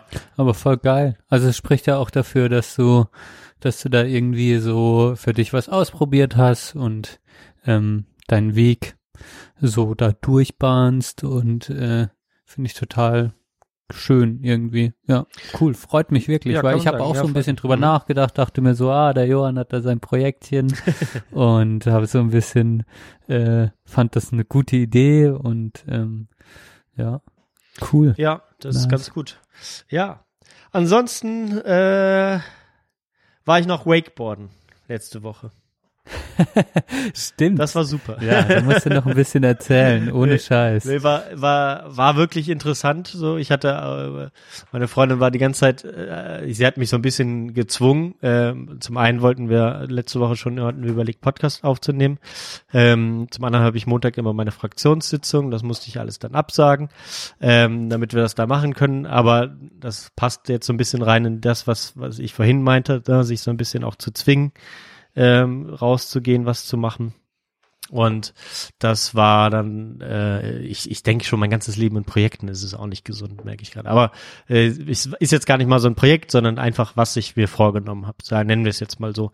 Ähm, und dann sind wir halt dahin gefahren und äh, genau, ich habe dann, weil ich ja auch Snowboarder bin und die Ski gefahren bin, habe ich dann äh, Wakeboarden gemacht, was zum Start, ähnlich wie beim Snowboard, auch ein bisschen schwieriger zu sein scheint, oder berichten viele. Ging mir dann auch so. Ähm, beziehungsweise ich habe nicht den direkten Vergleich, vielleicht wäre ich auf Skiern genauso schlecht gewesen. Aber es hat ja zwei Stunden gedauert, bis ich die erste Gerade geschafft habe. Ne, also es ist so so eine Seilbahn, wie man das so kennt, so eine äh, ja, Anlage, wo man dann im Kreis fährt sozusagen mit mit vier Kurven und ähm, und dann genau fährt man da halt so, stellt sich immer wieder an, fällt runter, stellt sich wieder an, fällt wieder hin und äh, das ist halt so anstrengend, äh, dann natürlich ins Wasser, dann musst du rüber wieder zurückschwimmen, dann sp- springst du wieder aus dem Wasser raus, setzt dich wieder hin, hältst dich fest, bleibst angespannt und fliegst dann wieder hin. Und das war, man merkt es währenddessen nicht so, aber es ist so unfassbar anstrengend, dass ich halt eine Woche lang meine Arme nicht heben konnte, mir dann beim, als ich dann die erste gerade geschafft habe und dann rausklettern musste auf den Steg, da geht dann so ein Steg einmal drumherum, dass man natürlich nicht komplett zurückschwimmen muss. Und ähm, auf den, äh, um auf den Steg zu kommen, musste man sich aber au aus dem Wasser so hochdrücken. Ähm, und dabei habe ich mir dann den, den, den Hintern irgendwie gezerrt. Dann hatte ich dann noch eine Zerrung im Hintern und jetzt habe ich doch noch irgendwie so, so Rippenschmerzen, die nicht so richtig definierbar sind. Also die Rippen sind scheinbar heil. Ich wüsste auch nicht, wo das herkommen soll, aber ähm, äh, irgendwie habe ich mir auch so ein bisschen so die, das Rippenfell oder was auch immer, wenn das überhaupt geht, gezerrt. Meine Freundin konnte es jetzt auch nicht so richtig lokalisieren, ähm, aber die tut immer noch weh, äh, meine linke äh, obere Rippenseite sozusagen. Ähm, aber ich habe dann auch gesagt, als ich dann einmal geschafft habe, wie gesagt, meine Freundin war ähm, bisschen besorgt, dass ich keinen Bock mehr drauf hätte, habe ich gesagt, okay, ich würde es wahrscheinlich noch mal probieren, damit ich dann einmal eine Runde schaffe. Ich habe jetzt da keine große Motivation, das häufiger zu machen, ne, weil es auch so, ein, so in so einer Kleinstadt hier in der Nähe in Brühl ähm, ist das halt. Und da äh, du kannst dir ja vorstellen, ne, das ist wie so eine Halfpipe, wo du da hingehst als Anfänger und dann versuchst einen Olli zu machen. So ungefähr. so fühlst du dich da so ein bisschen. Und da sind dann halt die, die Jungs, alle, die dir ständig Tipps geben, ist natürlich auch wichtig und cool, dass dir jemand einen Tipp gibt, wie du es besser machst. Ähm, manche haben dann tatsächlich auch gefragt, bevor sie mir einen Tipp gegeben haben. Fand ich auch ganz angenehm zur Abwechslung mal. Ähm, kann ich dir einen Tipp geben? Ich so, ja, gerne. So, ne? Ähm, und dann war das, war das eigentlich eine ganz schöne Sache und dann, ja, mit dem, mit Wasser und Sonne und so ist natürlich auch toll, aber wirklich, man, und, also ich habe es unterschätzt, wie unfassbar anstrengend das ist, so. Und wie viel Kraft man da aufwenden muss, dass man da auf dem Ding bleibt. Ähm, ja, das war schon echt, ähm, echt ganz interessant. Ich würde es nochmal machen. Ich finde es ein bisschen teuer, aber ähm, ja, muss man dann mal gucken, wann man das dann nochmal. Was, was macht. kostet das quasi? Dann zahlt man pro Stunde? Oder? Ja, ich glaube jetzt, das war ja noch so Corona-Bedingungen. Ich weiß nicht, wie das normalerweise ist, aber wir haben dann irgendwie zwei Stunden gebucht und dann hat das irgendwie 28 Euro gekostet und dann musst du noch 12 Euro bezahlen für das Wakeboard. Skier sind gratis, aber das Wakeboard musst du bezahlen. Ver Verstehe ich auch nicht. Echt? Ja. dann habe ich halt dann, ja, ne, doch äh, 40 Euro bezahlt für zwei Stunden an so einem Haken hängen. Ähm, ja, das ist jetzt nichts, was man jetzt so so häufig macht, aber da waren dann halt so die, die so die Dorfjugend, würde ich sie mal nennen, wa? die, die sich das halt leisten kann. Und das sind auch früher die gewesen, die bei mir äh, in äh, da, wo ich dann äh, als letztes mit meinen Eltern gewohnt habe, so immer über den Weg gelaufen sind. Ne? Also ähm, die dann. Ja, du kanntest die Leute oder Nein, wie? nein, die kannte ich, die kannte Ach so. ich nicht, aber die, die habe ich da, die konnten, so war das, wie die früher waren, so so 16-jährige sch- verschnöselte Jungs, die dann für 900 Euro im Jahr von ihren Eltern diese Karte da bekommen, dann Wakeboard-Klamotten und dann hängen die da so rum und äh, fahren dann äh, den ganzen Tag im Kreis da so ne also es ist, ist halt schon auch ein bisschen so was so ein elitäres Ding trotzdem äh, zeigen sich alle so den Surfergruß und äh, denken sie sind da ultra Wie geht denn der Surfer-Cruise, Johann? Wie geht denn der? na hier so äh, kleinen Finger und Daumen ausgestreckt so ne Echt? ja Ah, den, so Telefon, so, äh, Ja, ja, genau. ja, so, und dann schütteln, schütteln. ja ja richtig schütteln Äh, richtig li, ja. ja, das habe ich ihn auch. Ja, also halt so diese 16-jährige äh, Trottel, die sich, die noch, die nicht wissen, wie man sich noch ein bisschen zurücknimmt im Aber Zeigen. das ist auch das Alter, Johann. Ja, das ist ist, das die Alter. Pubertät. ja, genau. Es, hab auch das wenig ist mit- nicht nur die dumme Dorfjugend, sondern es ist auch die, es ist einfach 16 ist krass. 16 ist einfach krass. Probier dich mal in dein 16-jähriges Ich zurückzuversetzen. Wie intensiv das war, Johann. Ja, ich war, Es war, ich war manchmal aber schon sch- zurückhaltender. manchmal sehne also ich mich nicht allen, nach diesem ich Gefühl. nicht allen ins Gesicht gezeigt, was für ein toller Hecht ich bin. Das war ich ja, einfach. es ist wichtig in dem Alter. Ja. Das ist so Identität, ne? ja, vielleicht ist das so. Ja. Ja, aber es war. ja, genau, aber es, man muss trotzdem nicht gut finden. man kann es trotzdem scheiße finden. ja, Oh. genau. So Ja. ist das. Ja. Geil, aber ich bin gespannt. Erzähl mal äh, im Podcast, wenn du die, wenn dein Projekt ähm, geschafft ist, du die Runde geschafft hast.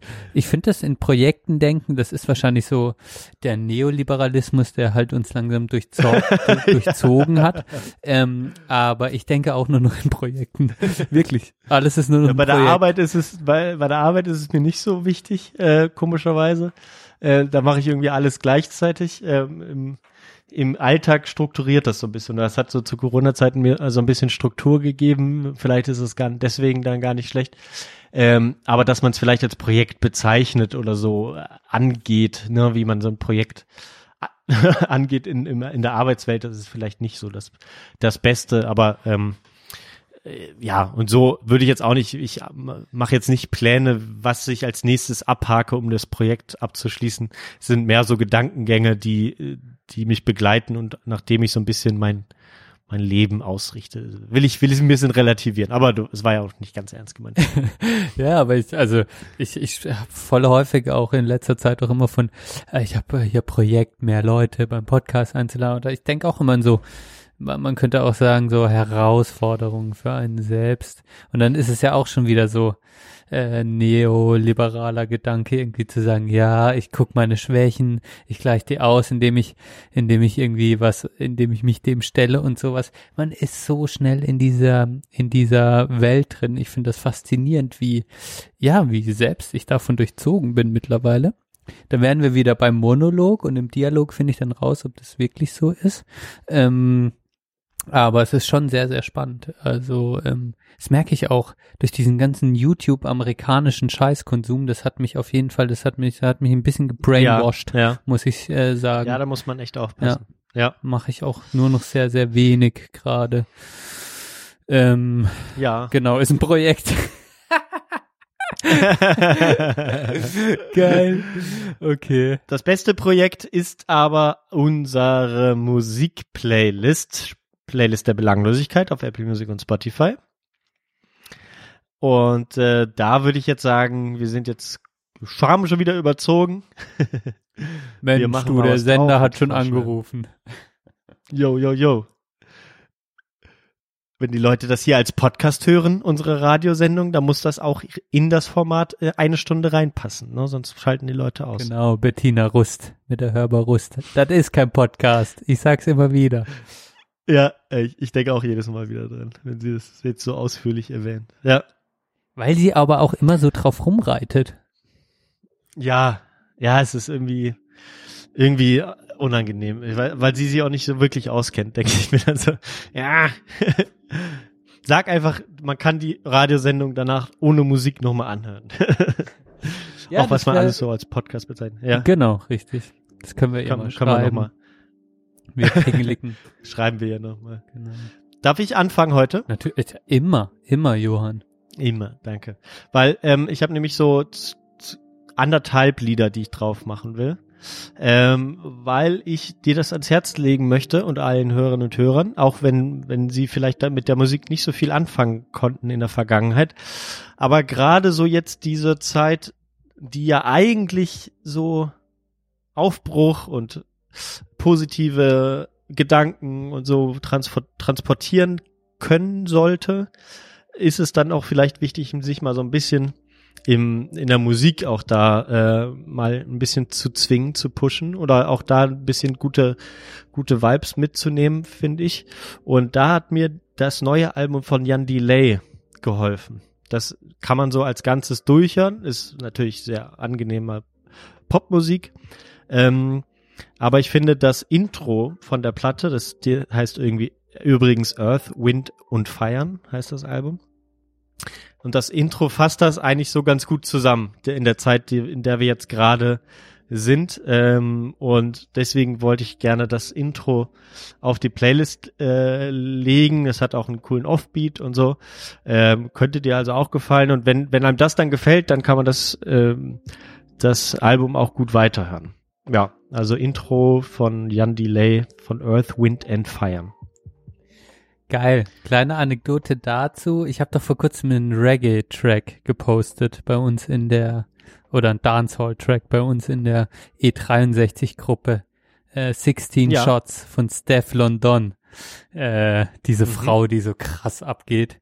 Ähm, und den Track habe ich von äh, der Folge von Bettina Rust und jetzt schließt sich der Kreis in der Hörbar Rust Ah. mit Jan Delay, wo er auch über sein neues Album spricht oder generell. Und äh, das war das war sein All-Time Favorite Track für einen Club zum Abgehen. Genau. Ah. Mhm. Den Deswegen machst du den nee, drauf. den mache ich nicht drauf, wollte ich nur sagen. Äh, fand ich jetzt witzig, dass du, ähm, da haben sie sich auch über den Namen vom Album und so unterhalten und ja, ist auch eine äh, gute, also ich höre ja die Hörbar Rust auch immer sehr, sehr gerne wiederum.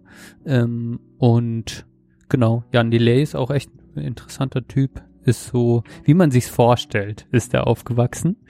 Ähm, Hm. so ein bisschen alternative Eltern, Hippie-Community, ähm, ja, und äh, passt so ein bisschen. Ich nehme jetzt heute für die Playlist der Belanglosigkeit einen Track, den ich dir auch schon geschickt habe, Johann, Mhm. und der quasi meine Stimmung zurzeit, also diese, dieses 31er Thema und dieses, ja, diese Schwere, diese Melancholie, die ich in mir habe, die wird sehr gut in diesem Lied zusammengefasst.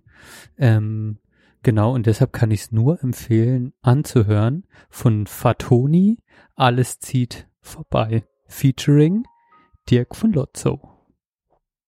Ja, mir hat er auch sehr, sehr gut gefallen. Ich habe den auch mehrmals gehört. In Kombination mit Jan Delay, da hatte ich dann auch so ein bisschen so einen Hip-Hop-Tag. Ähm, dazwischen dann noch ein bisschen Kollega. Ähm, das war, das war, hat gut gepasst. Ja, ja. und es Ja. trifft meine Stimmung absolut. Ähm, es ist, und es war sehr, es war wiederum ein schöner Moment, weil mein Bruder mir den Track geschickt hat. Und ich weiß gerade nicht, was bei ihm abgeht, aber ja, es passt so in diese drei. Es ist geil, dass jetzt diese ganzen äh, Mitte 30-jährigen Künstler, die dann auch so, die machen jetzt auch Lieder. Ich merke, ich, ich werde auch mit denen älter und die machen auch Lieder, die mich dann wieder abholen und wir haben ähnliche Gefühle. Ist gut. Ja, war so eine Erkenntnis. Sehr gut. Mhm. Das ist gut. Da mache ich auch noch ein bisschen, aber einen sonnigeren Song noch drauf. Ähm, und zwar von der Band, äh, die, weiß ich nicht, lange keine, keine, wiederum keine so guten Alben gemacht hat. Jedenfalls ist mir es nicht mehr untergekommen. Deswegen äh, muss ich einen Song äh, der von 2012 drauf machen. Aber ähm, das ist wirklich eine tolle Band gewesen, auch eine coole Combo so ähm, als Typen. Und zwar ist die Rede von der Band Best Coast und äh, ich glaube, das ist das zweite Album. Äh, The Only Place mache ich drauf. Äh, macht macht Spaß zu hören und ähm, ist ist auch auch was lebensbejahendes, was man, das, wo man sich ein bisschen gut gehen lassen kann mit. Ist jetzt keine Therapie für dich, habe ich heute tatsächlich gehört und dachte, mache ich heute drauf. Ja. Geil. Ähm, So viel dann mache ich noch einen drauf. Genau. Ähm, so ein, so ein Sommerhit. Ähm, Mhm. Oder so ein quasi so einen leichten Remix-Track. Hatte ich ja auch schon lange nicht mehr. Und Mhm. ähm, ja, perfekt. Um, du fährst so ein bisschen rum, hast die Kopfhörer drin, läufst nach Hause. Es ist eine warme Sommernacht. Es ist so eine tropische Nacht, hatten wir jetzt letzte Woche ein paar. Das hast noch die kurze Hose an, hast vielleicht ein, zwei Bier getrunken und dann Ja. machst du den rein und zwar von Surf Mesa, I Love You Baby. I love you Okay. baby. Du, du, du, du, du, du. So ein, weißt du, so ein Remix davon. Ist gut. Leicht, leichte Kost. Sehr gut. Machen wir drauf. Kenne ich, glaube ich, nicht. Ich werde es mir mal, ich werde es mal, heißt das Eli, I Love You Baby featuring Emily? Ja. Okay. I love you. Ach so, das heißt. ja, ich bin auch eher ein Boomer. Okay. Wunderbar. Ja, das war der erste Teil, ihr Lieben. Äh, danke fürs äh, Zuhören, wenn ihr noch zuhört. Bleibt jetzt dran. Es geht jetzt für euch gleich weiter, für uns morgen. Ähm, und dann äh, gibt's die Verlosung. Es gibt äh, ein hoffentlich interessantes Thema, auch natürlich ein bisschen ernsteres Thema. Aber ich denke, das könnte interessant sein. Und wir peppeln uns noch ein bisschen auf. Bis morgen. Und schalten jetzt mal Fußball ein, würde ich vorschlagen. So ist das. Bis gleich. Ciao, ciao. Ciao.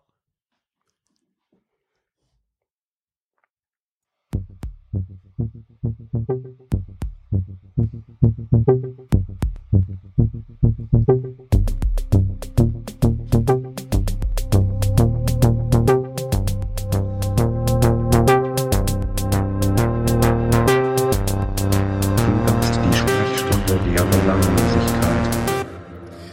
Ja, da sind wir zurück. Danke fürs Warten. Ein Tag später für uns, ein 30 Sekunden später für euch. Das ist gut und mittlerweile ist unser äh, Gast da, nicht Benedikt. Wir Sondern Johanns Papa, der, ich, ich sage jetzt mal, ähm, Herr Neugebauer, wie ich hier immer im Podcast sage. Ich bin total glücklich. Ähm, herzlich willkommen in unserem Podcast. Ja, schönen guten Abend. Das ist mal schön, dass ich auch mal mit, äh, mitmachen darf hier. dann, dann, dann, Ich habe äh, ich, ich hab mal eine ganz wichtige Frage zu Anfang. Sorry, Ja. Johann, dass Ja, ich dich klar. unterbreche. Aber war das jetzt wirklich so, dass hast du jede Folge bis jetzt von uns gehört? Jede Folge und manche sogar zweimal, ja. siehst du, weil wir so lange nicht aufnehmen, Benedikt. Ich hab's dir ja gesagt. Und ich, äh, und ich ermahne auch immer, Johann, äh, warum die nächste Folge noch nicht raus ist. Es ist schon wieder sechs Wochen um.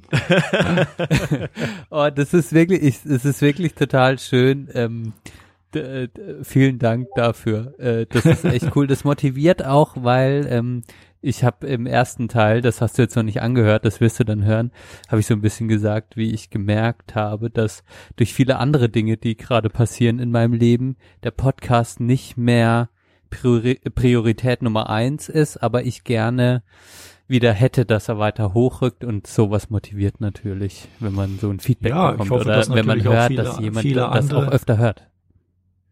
Ja, ich denke, dass auch viele andere äh, ihn hören sollten, weil er total informativ ist auch und äh, ich finde es auch äh, gut, äh, dass ihr da auch tägliche Sachen besprecht, also was euch da auf der Seele einfach äh, liegt und einfach das runterredet. Äh, und da sind auch ganz interessante Sachen bei, äh, die durchaus hörenswert sind, auf alle Fälle. Ja, das ist, das ist gut. Wir haben auch den ersten Teil äh, lang, äh, extra lang gemacht, damit du trotzdem genug zum Hören hast dann für den nächsten Monat. Ähm, ja, das ist der, das, das Einzige, was ich äh, äh, mal bemängeln muss, dass es einmal hier an manchen Stellen zu lang ist, weil ich äh, höre ihn meistens dann, wenn ich äh, Nordic Walking gehe und da bin ich halt nur anderthalb Stunden unterwegs äh, und ärgere mich dann meistens, wenn ich den Schluss nicht mitkriege. Aber den höre ich dann mir halt beim nächsten Mal an. Bloß beim nächsten Mal reicht's dann nicht aus für die ganze Tour, sondern ich muss dann auf einen anderen Podcast umsteigen. Also äh, ist schon okay, aber äh, man, manchmal könnte man das bisschen kürzer machen. Ja, ja, das das wird jetzt hier bei dem nicht äh, nicht funktionieren, aber ähm, Genau, wo wir jetzt schon über das, äh, das fleißige äh, Heruntersprechen von dem, was so passiert, äh, reden, ist es ja, haben wir schon ähm, beim letzten Mal erwähnt, äh, dass du ja ein äh, Buch geschrieben hast. Und wir haben ja im ersten Teil erwähnt, äh, angekündigt, dass es eine Verlosung geben wird. Und das machen wir äh, jetzt nochmal. Ähm, und wenn ihr bis zum, sollen wir es jetzt sagen, wie man teilnimmt, Benne, oder sollen wir sagen, man muss bis zum Ende hören, um dann zu wissen, aber genau, wir verlosen dreimal nämlich dein Buch. Ne? Das hast du äh, angeboten, das ist sehr, sehr schön. Ähm, das äh, verlosen wir als äh, einmal äh, entweder in gedruckter Form oder wenn ihr lieber E-Books liest in äh, äh, in E-Book-Form. Das äh, Buch heißt Backdoor von Frank Neugebauer. Und das ähm, wird bei uns dann, äh, ihr könnt es gewinnen, wenn ihr uns an, wie heißt die E-Mail-Adresse, Benedikt? Wusstest du letztes Mal auch schon nicht, dann sage ich es jetzt lieber. Uh, jetzt fragst du mich was. Post nee. at, also wie die Post, Post at Sprechstunde minus der minus Belanglosigkeit.eu schreibt. Ähm, schreibt erstmal nur irgendwie einfach eine E-Mail, noch keine Adresse oder so. Wenn ihr dann ausgelost werdet, äh, das können wir sonst vielleicht auch im nächsten Podcast machen, schauen wir mal, wie wir das machen. Je nachdem, wie viele schreiben. Äh, wenn nur drei schreiben, kriegen natürlich die ersten drei ihr, ihr Buch. Aber ich würde sagen, wenn mehr als drei schreiben, dann losen wir in der nächsten Folge aus. Okay? Und dann ähm, Genau, schreibt mal euren, schreibt einfach irgendwas rein und irgendeinen Namen, den wir auch im Podcast nennen dürfen, wenn es zur Auslosung kommt. Und wenn ihr dann gewonnen habt, schreiben wir euch an. Das ist die erste Methode per E-Mail und also die E-Mail findet ihr auch nochmal auf unserer Webseite. Ansonsten, wenn ihr es jetzt nicht äh, mitgeschrieben habt oder auf den äh, Twitter-Post zu dieser Folge. Da könnt ihr auch drunter schreiben. Ähm, und da kommt ihr dann auch mit in den Pot, je nachdem, wie viele sich anmelden, wie gesagt. Genau, also es ist ein gutes Buch. Wir haben gerade gesehen, die Rezensionen bei Amazon überschlagen sich teilweise, überraschenderweise. ich glaube auch für dich überraschend, ne, Papa? Ja, äh, das, also ich hatte auf alle Fälle nicht damit gerechnet. Äh, äh, vielleicht noch äh, bisschen was zum Buch äh, oder habt ihr das schon äh, ähm, erwähnt? Damit, nee, gerne. Kannst du noch mal äh, sagen? Äh, ich kann da nur gesagt, dass Kleinigkeit. Es ein Roman ist. Ja, also eine Kleinigkeit kann ich äh, natürlich erzählen. Äh, ihr findet auf alle Fälle die Zusammenfassung zum Beispiel auch bei Amazon äh, oder sagen wir mal das Exposé, sagt man ja so. Äh, so ähm, das äh, handelt eigentlich, das heißt Backdoor, das ist äh, schon gesagt. Äh, das ist, spielt halt im Bundeswehrmilieu. Uh, und zwar ist dort, gibt es dort so ein Incident Response Team, das sind also Leute, die, äh, wenn irgendwo Computer gehackt wurden oder Netzwerke, die waren dann losgeschickt, um die ganze Sache zu untersuchen. Äh, und in diesem Buch, äh, ja, ist halt äh, die Rede von einem Team, das in ein Bundeswehrkrankenhaus gerufen wird, um dort einen Hackerangriff entsprechend äh, zu untersuchen. Und äh, ja, ich darf nicht äh, alles zu viel verraten, aber äh, sie werden zuerst, sei mal, relativ schnell fündig in diesem Krankenhaus. Äh, äh, merken dann aber, dass es gar nicht der Täter ist, der im Hintergrund arbeitet und äh, versuchen dann noch, äh, noch mal nachzuhaken. Ist ein, aus meiner Sicht ein spannendes Buch geworden, äh, mit einem Schluss, der nicht so zu erwarten war. Äh, ja, aber das reicht, glaube ich, auch aus, äh, damit man das so ein bisschen äh, einordnen kann.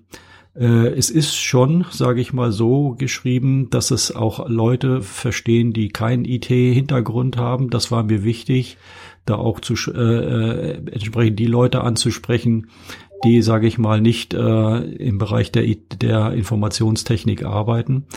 Äh, und äh, ja, es hat auch am Ende so eine Art Glossar, dass halt die wichtigen Fachbegriffe, die dort auch doch mal äh, zu äh, Worte kommen, dass die auch mal erklärt sind. Äh, das haben viele Leute auch äh, als in den Rezessionen als sehr gut eingeschätzt, dass man da auch mal noch mal einen besseren äh, technischen Hintergrund kriegt.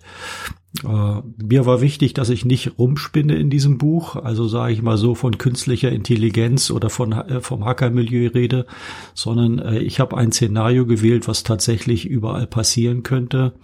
Und die Backdoor, die dort im Buch beschrieben ist, die habe ich auch auf meiner Webseite so ein bisschen auch technisch erläutert. Ähm, ja, also das ist dann natürlich mehr für die Leute, die sich dann auch für den technischen Hintergrund interessieren. Aber Achso, das gesagt, ist ja, ist, man, man lernt dann im Buch, also das ist für mich auch dann eine neue Information. Man lernt in dem Buch das kennen und wenn man, wenn man sich dann ein bisschen auskennt, äh, oder man muss sich dann wahrscheinlich schon ein bisschen besser auskennen, wenn man dann diese, diesen technischen Hintergrund dann auch noch äh, äh, verstehen will. Aber den kann man dann auch noch, hast du das dann auch irgendwo verlinkt oder äh, findet man das dann einfach? Ja, es, es gibt auf, ich, auf meiner auf meiner Webseite pentestit.de gibt es äh, äh, so ein äh, ja ein ein, einen Blog-Eintrag, wo ich konkret auf diese Backdoor eingehe aus dem Buch. Ähm, und äh, da kann man genau sehen, äh, wie es gemacht wurde. Ähm, wie gesagt, es ist nicht äh, es ist kein Rumgespinne, sage ich mal. Ich habe natürlich auch viele andere Bücher mal gelesen äh, und da habe ich da teilweise gemerkt, dass die Leute, die das geschrieben haben, natürlich eine große Fantasie haben, äh, aber äh, im Endeffekt die Angriffe, die tatsächlich realistisch pa äh, passieren, dass die diese Angriffe überhaupt nicht verstehen oder nachvollziehen können. Und das war mir wichtig, das auch im Buch äh, realistisch rumzubringen, dass es auch für den Leser verständlich erscheint. Mhm. Ja, das ist doch, äh, das ist doch gut. Das gibt dann auch noch mal. Oder Benedikt, hast du noch eine Frage?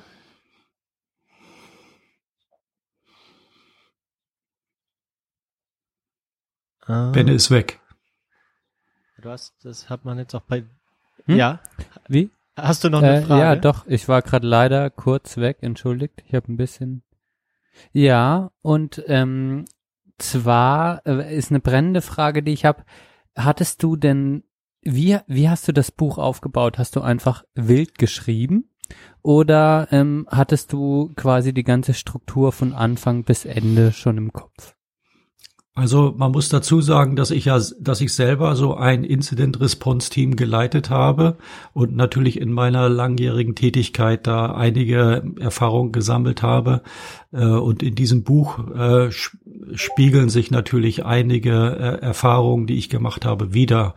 Unter anderem war ich auch in Bundeswehrkrankenhäusern oder in anderen Dienststellen und habe da natürlich diese Erfahrungen gemacht. Das ist natürlich in fiktiver äh, Geschichte, die aus meinen äh, ja aus meinen Gedanken entstanden sind.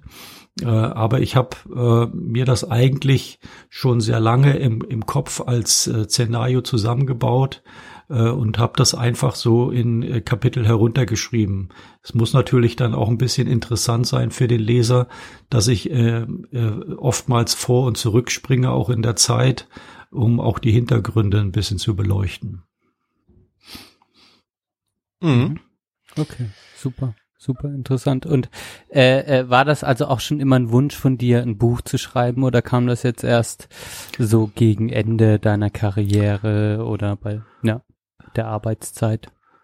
Ich habe ja schon einige Sachbücher äh, geschrieben oder daran mitgearbeitet ähm, und es war äh, für mich dann auch mal ein Wunsch, auch den meinen Roman äh, mal äh, zu schreiben. Ich hatte, wie gesagt, das schon lange im, im Hinterkopf äh, und es war, es lag auch schon Teil auf der Festplatte, sage ich mal so. Es hat aber doch länger gedauert, bis ich mich äh, durchgerungen habe, das auch komplett dann zu Ende zu schreiben. Äh, und dann gibt's natürlich viele Hürden, äh, auch bei der Veröffentlichung. Äh, ja, und das hat habe ich dann natürlich über Books on Demand gemacht, also sagen wir mal praktisch die Sache selber finanziert und das dann rauszubringen. Ne? Weil das auch ein Thema ist, mhm. so habe ich das Gefühl, was gerade auch mit Bundeswehr zusammenhängt, äh, wo dann auch die Verlage so ein bisschen skeptisch sind, äh, ob das tatsächlich eine breite Leserschaft interessiert. Aber ich wusste, dass es doch ansprechend ist und das Feedback, was ich bisher bekommen habe, sagt mir auch, dass es auch der richtige Weg war. Hm.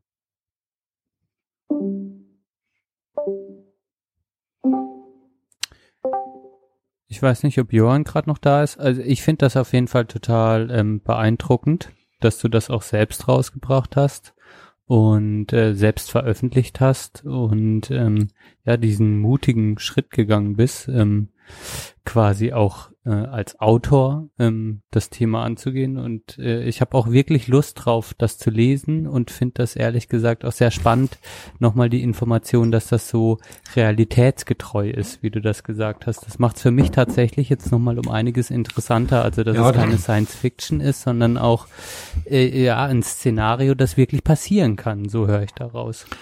Ja, genau. Äh, wenn man wenn man sich die äh, Krankenhäuser so ansieht, äh, oder es sind ja auch nicht nur Krankenhäuser, also alle öffentlichen Gebäude, wo dann auch äh, Personen Zugang haben und das nicht nur äh, während der Tageszeit, sondern auch in der Nacht, wenn die Gebäude teilweise offen stehen, weil sie gereinigt werden oder oder solche Sachen. Das wird man im Buch merken, äh, dass das natürlich auch ein, ein hohes Potenzial äh, an Angriffsmöglichkeiten hat.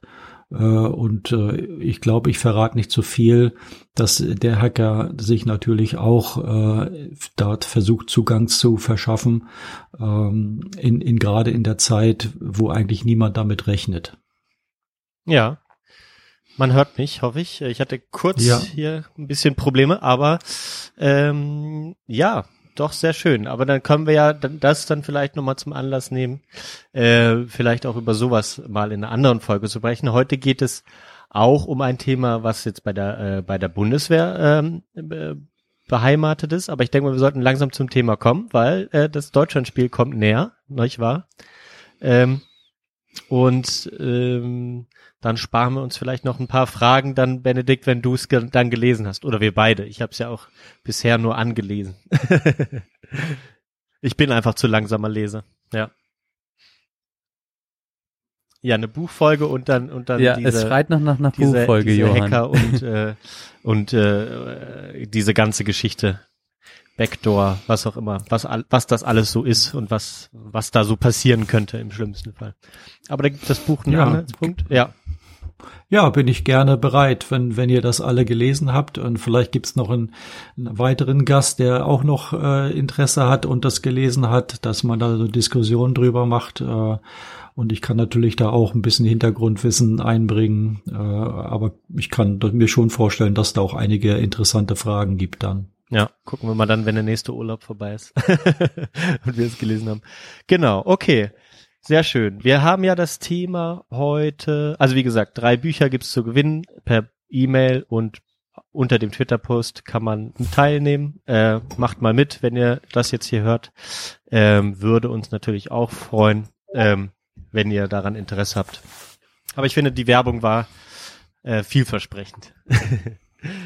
Wir haben das Thema heute, wir haben es schon auch wieder im ersten Teil angekündigt, und zwar ähm, den, den, den Bosnienkrieg haben wir heute uns vorgenommen. Und Benedikt, du hast ja auch noch äh, gesagt, du hast diese eine Stelle im, im Alias Fernsehpodcast gehört dazu, die habe ich heute auch wiedergefunden. Ähm, und zwar, dass eigentlich der letzte noch nicht äh, rechtskräftig verurteilte Kriegsverbrecher auf bosnischer, bosnisch-serbischer Seite nun jetzt lebenslang äh, verurteilt wurde vom UN äh, Kriegsverbrechertribunal. Ähm, das war jetzt Ratko, die Nachricht. Ratko Mladic. Genau, ja. Mhm. Ja, der so. Serbenführer, ja. Ja, der ähm, genau für viele, viele ähm, äh, ja, also für den Genozid äh, verantwortlich war. An Mhm. wem eigentlich, können wir vielleicht noch mal kurz klären. Ähm, aber auch ähm, wann, wir hatten dann auch angesagt, also der, die, der, der Krieg ging irgendwie bis 95 und dann wollte ich erst mal von dir wissen, wann du eigentlich noch mal da warst. Ich habe jetzt mir irgendwie 96, 97 abgespeichert. Genau konnte ich es aber nicht mehr rekonstruieren. Nee, nochmal zum, äh, zum geschichtlichen Hintergrund. Bosnienkrieg von 1992 bis 95.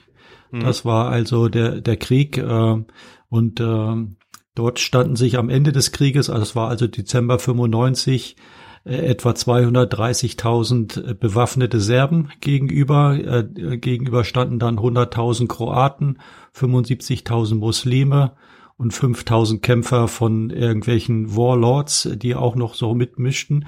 Also doch eine ganze, eine ganze Masse an äh, Menschenmaterial, das sich dort bekriegte.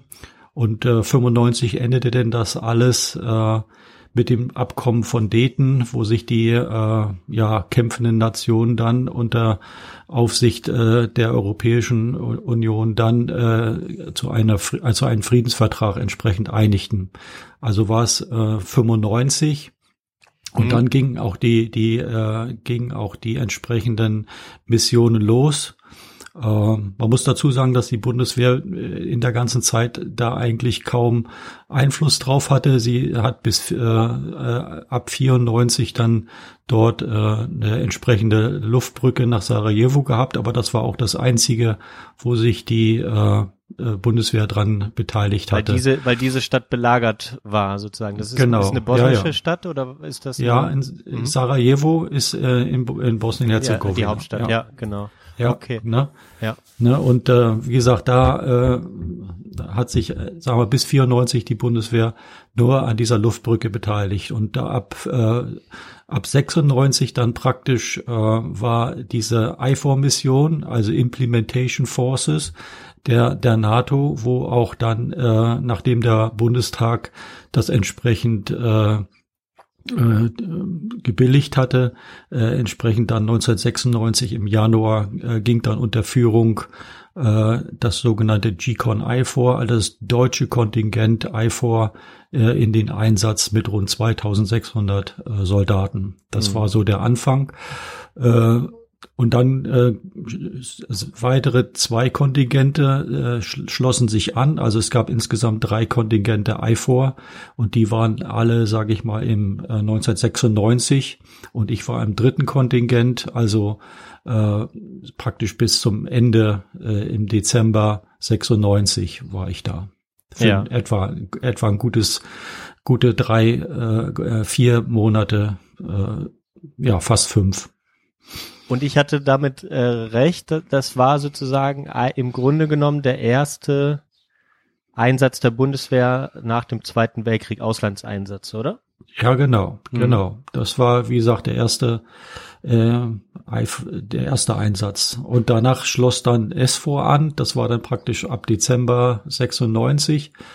Äh, das war dann die Stabilization Forces der NATO, wo dann auch weitere, äh, äh, weitere Kontingente folgten. Ne? Und vielleicht noch so zum kleinen Hintergrund, Benedikt, ich weiß, du hast dich auch ein bisschen beschäftigt. Ähm, ne, alles fing ja sozusagen mit dem Zusammenbruch von Jugoslawien an, äh, 1990, 91, äh, wo es ja sowieso schon immer Spannungen zwischen den verschiedenen Völkern Jugoslawiens gab. Äh, da gab's Serben, da gab's Bosnier, Kroaten, wie du gesagt hast, ähm, Kosovaren, Al Albaner, das, das waren dann die, die Muslime, die du angesprochen hast. Ähm, ne, und ähm, das ist natürlich eine sehr, äh, ja, eine, eine Mischung, die sozusagen zusammengehalten wurde vorher ähm, durch, durch einen Diktator, wie hieß er noch gleich? Äh, Tito, Genau. Ja, Präsident Tito, der, der, der, hatte ja dieses so- sozialistische Jugoslawien dort auch im Griff, sagen wir, bis, äh, bis äh, nach der Wende, wo dann, sagen wir, die Staaten so langsam zerfielen und auch sich weiter zerstritten. Ne? Ja. Also er, er hat mit eiserner Hand, wenn man so will, Ja. die äh, Sache zusammengehalten und nach der Wende brach dann das alles zusammen in irgendeiner Form. Ja, und dann entstanden auch diese Konflikte ab 92. Aber jetzt so, so, dass man jetzt, wie man das jetzt im, wenn man über den Zweiten Weltkrieg spricht oder andere Kriege, dann gibt's ja sehr häufig so äh, klare Positionen, das war der Aggressor. Ähm, Gab es das jetzt in dem Krieg auch so oder ähm, war das sozusagen etwas, was sich einfach so immer weiter, äh, Konflikte, die sich immer weiter gesteigert haben und dann oder fing, hat irgendjemand angefangen, jetzt mal so. Ja, Napoleon hat ja, Napoleon hat ja schon gesagt, Krieg ist leichter anzufangen als zu beenden. Mhm. Äh, und so war es dann tatsächlich auch. Äh, also Leute, ich habe das selber miterlebt äh, in, in, in Kroatien, in der Krajina, wenn man sich vorstellt, dass, dass das war eine serbische Minderheit, die in Kroatien lebte. Und in, die, in dieser Krajina, äh, das, wir haben dort mal einen Ort besucht. Das war ja normalerweise ein kleines Örtchen, so ich habe da so geschätzt, so etwa 8000 Einwohner müssen da gewohnt haben, alles Serben äh, die da friedlich gewohnt haben. Und dieser Ort war total äh, zerstört worden durch die Kroaten. Mhm. Nur weil halt dieser, die, äh, dieser Konflikt halt äh, dort aufbrach. Äh, und die Kroaten haben diesen Ort völlig ausgelöscht äh, und die, die Serben entsprechend ja auf ihr Gebiet wieder zurückbeordert, wenn man so will. Äh, und das äh, Nachbarn, die, sag mal, früher ganz friedlich zusammenlebten, äh, hatten dann plötzlich sich beschossen oder, oder ihre Häuser zerstört. Ne? Äh, so, so ist dann, oder, oder Leute, die zusammen zur Arbeit gegangen sind, haben sich äh, am nächsten Tag dann mit Waffen äh, bekriegt. Das mhm. war eine ganz äh, schlimme Sache. Mhm. Eigentlich unvorstellbar. Und ich, ich frage mich jetzt so, ähm, wie war denn das so für dich? Also du bist dann, äh, du bist quasi bei der Bundeswehr und ähm, bist dort angestellt und wie, wie war so dein Grundgefühl? Wie war so, wenn, wenn du dich jetzt so in diese Zeit von wie ja 92 bis 96 probierst äh, rein zu versetzen, wie wie hat sich denn dieser ganze Konflikt für dich angefühlt und ähm, wie, wie bist du da so auch in deiner Position dann zu wissen, okay, ich habe da auch eine gewisse Funktion. Wie bist du damit umgegangen?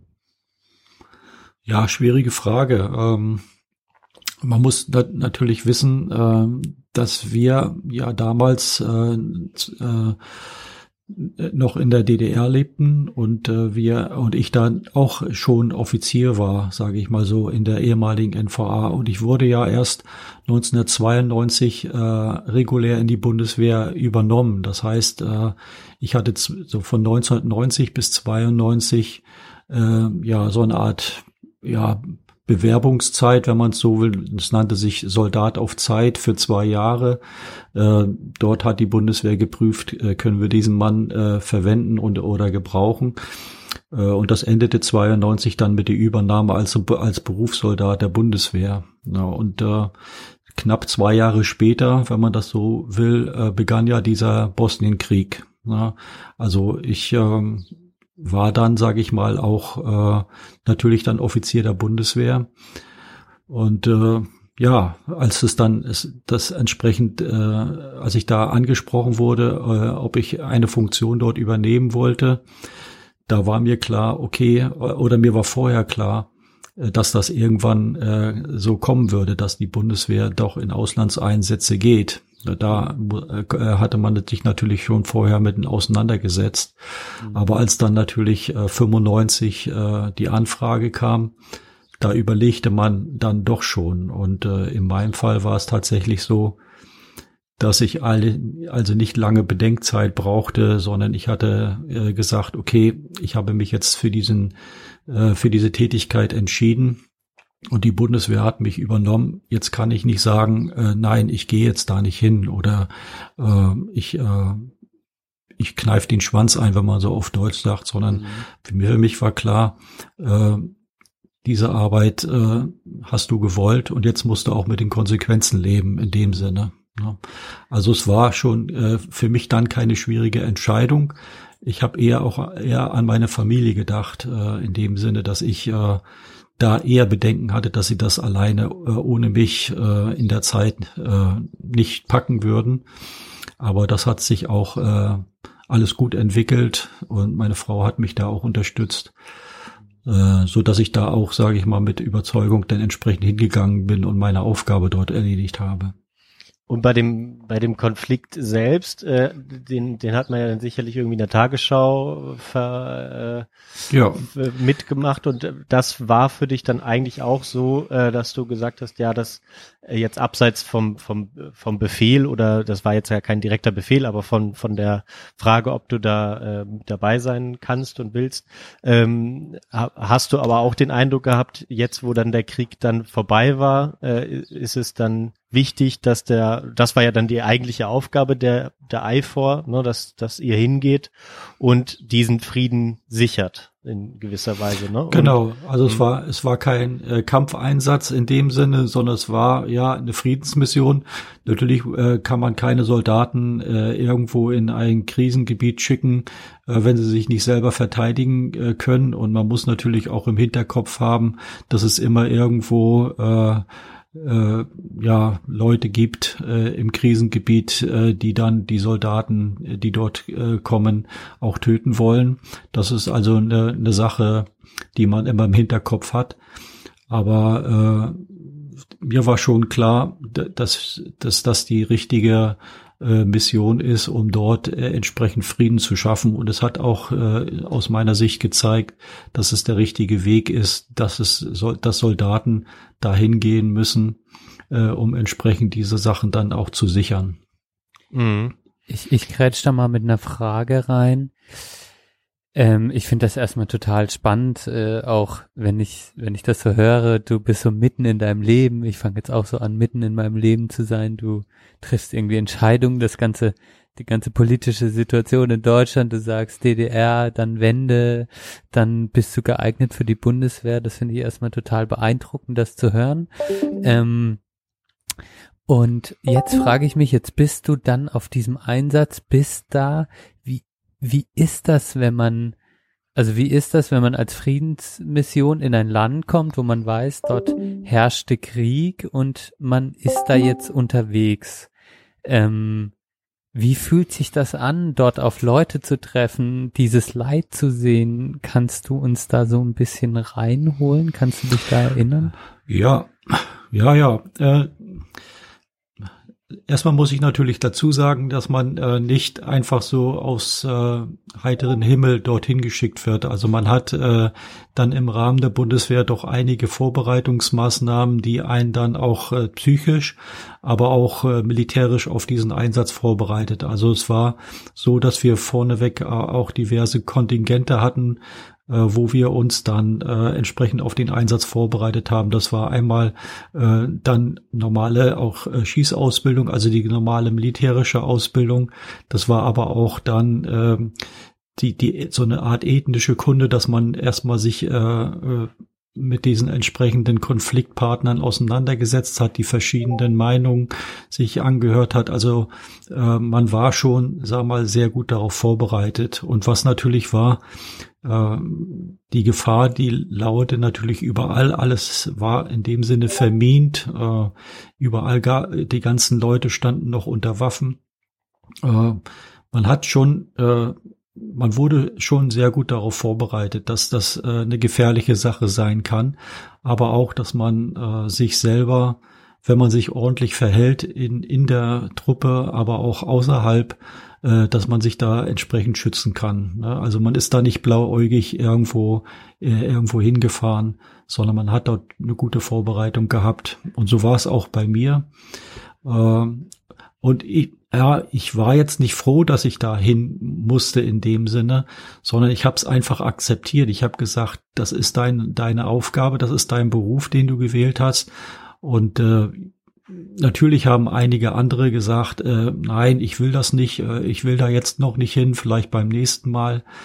Aber ich habe dann irgendwann gemerkt, nee, du kannst jetzt einfach nicht Nein sagen, du musst da mit. Und als ich merkte, dass meine Familie mich da auch äh, völlig unterstützt äh, und äh, mir die, ja nicht zugeredet haben, aber zumindest nicht versucht haben, davon abzuhalten, ähm, war es mir dann auch relativ äh, einfach, sage ich mal. Und in der Bundeswehr gibt es so eine, auch so eine Art Geborgenheit, egal wo man hinkommt. Man fasst relativ schnell äh, Fuß und man äh, findet auch äh, viele Gleichgesinnte, mit denen man dann die Sache entsprechend auch äh, erfüllen kann, sage ich mal.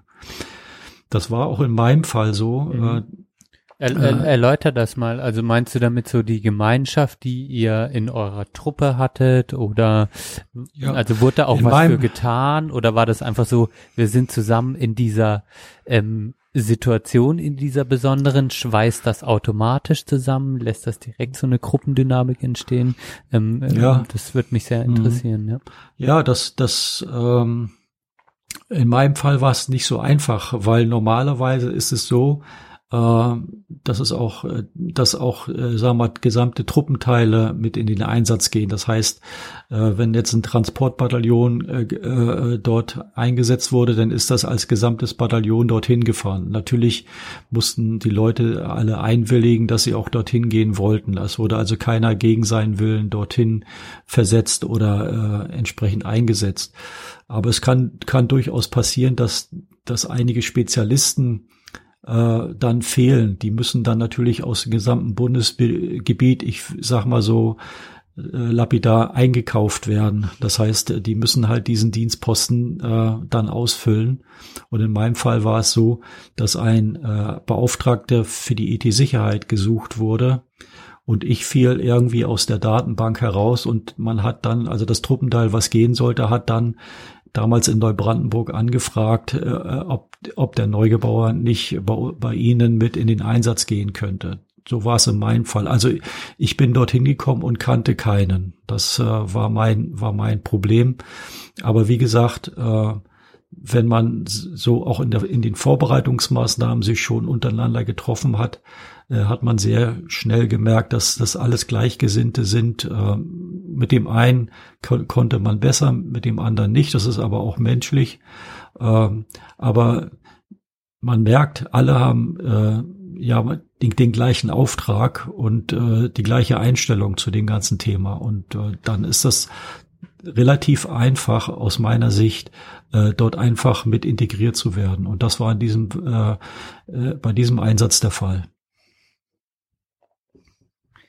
Ich finde das total spannend. Ähm, habt ihr euch auch, also ich stelle mir jetzt so eine Situation vor, ich komme da hin, ich weiß auch, wenn ich in neue Situationen komme, bin ich persönlich einfach auch ein bisschen aufgeregt, was kommt da auf mich zu, was ist das? Und äh, jetzt stelle ich mir wie so eine Situation vor, wo einfach auch ich, ich, ich komme in ein Gebiet, wo ich weiß, es könnte zu Gewalt gegen mich kommen. So ein Gefühl kenne ich nicht. Das kenne ich vielleicht nur, wenn ich nachts in, in der Straße entlang laufe, wo ich mich unwohl fühle und denke, hm, ist ja alles koscher, dann bekomme ich so eine gewisse, bekomme ich so ein gewisses, so eine gewisse innere Unruhe. Wie, mhm. wie kannst du, hattest du so Gefühle der inneren Unruhe wegen diesem immer im Hinterkopf, es kann was passieren, hier sind Waffen, hier war Krieg, hier herrscht auch Gewalt und Tod? Hast du das zugelassen? Hast du das ausgeblendet? Habt ihr darüber geredet? Ich, du musst es auch nicht beantworten. Ich frage einfach mal ganz naiv und offen, weil ich es total ähm, spannend finde. Ja, ja, ja äh, ich hatte ja schon gesagt, dass wir äh, diverse Vorbereitungen haben. Zum Beispiel eine Vorbereitung war direkter Beschuss durch Artillerie. Das heißt, äh, man hat man hat uns in einen Schützengraben äh, gefercht und dann wurde auf uns geschossen. Äh, einmal mit äh, äh, Munition, also direkt äh, aus äh, aus aus MPs, aber auch über Artillerie, Artillerie über einen geschossen und die äh, wurden sind dann natürlich mehrere hundert Meter weiter explodiert. Also man hat äh, schon äh, mal erleben dürfen, wie das unter direktem Beschuss ist. Ne? Oder man hat äh, ja eine Sanitätsausbildung realitätsnah gemacht, indem man in ein brennendes Haus geschickt wurde, um dort Leute zu retten. Ne? Oder man hat äh, selbst äh, eine Geiselnahme äh, mitgemacht, in dem Sinne, dass man äh, entsprechend mit den Geiselnehmern gesprochen hat, äh, die natürlich simuliert waren, aber das war, haben sie alles sehr gut gemacht.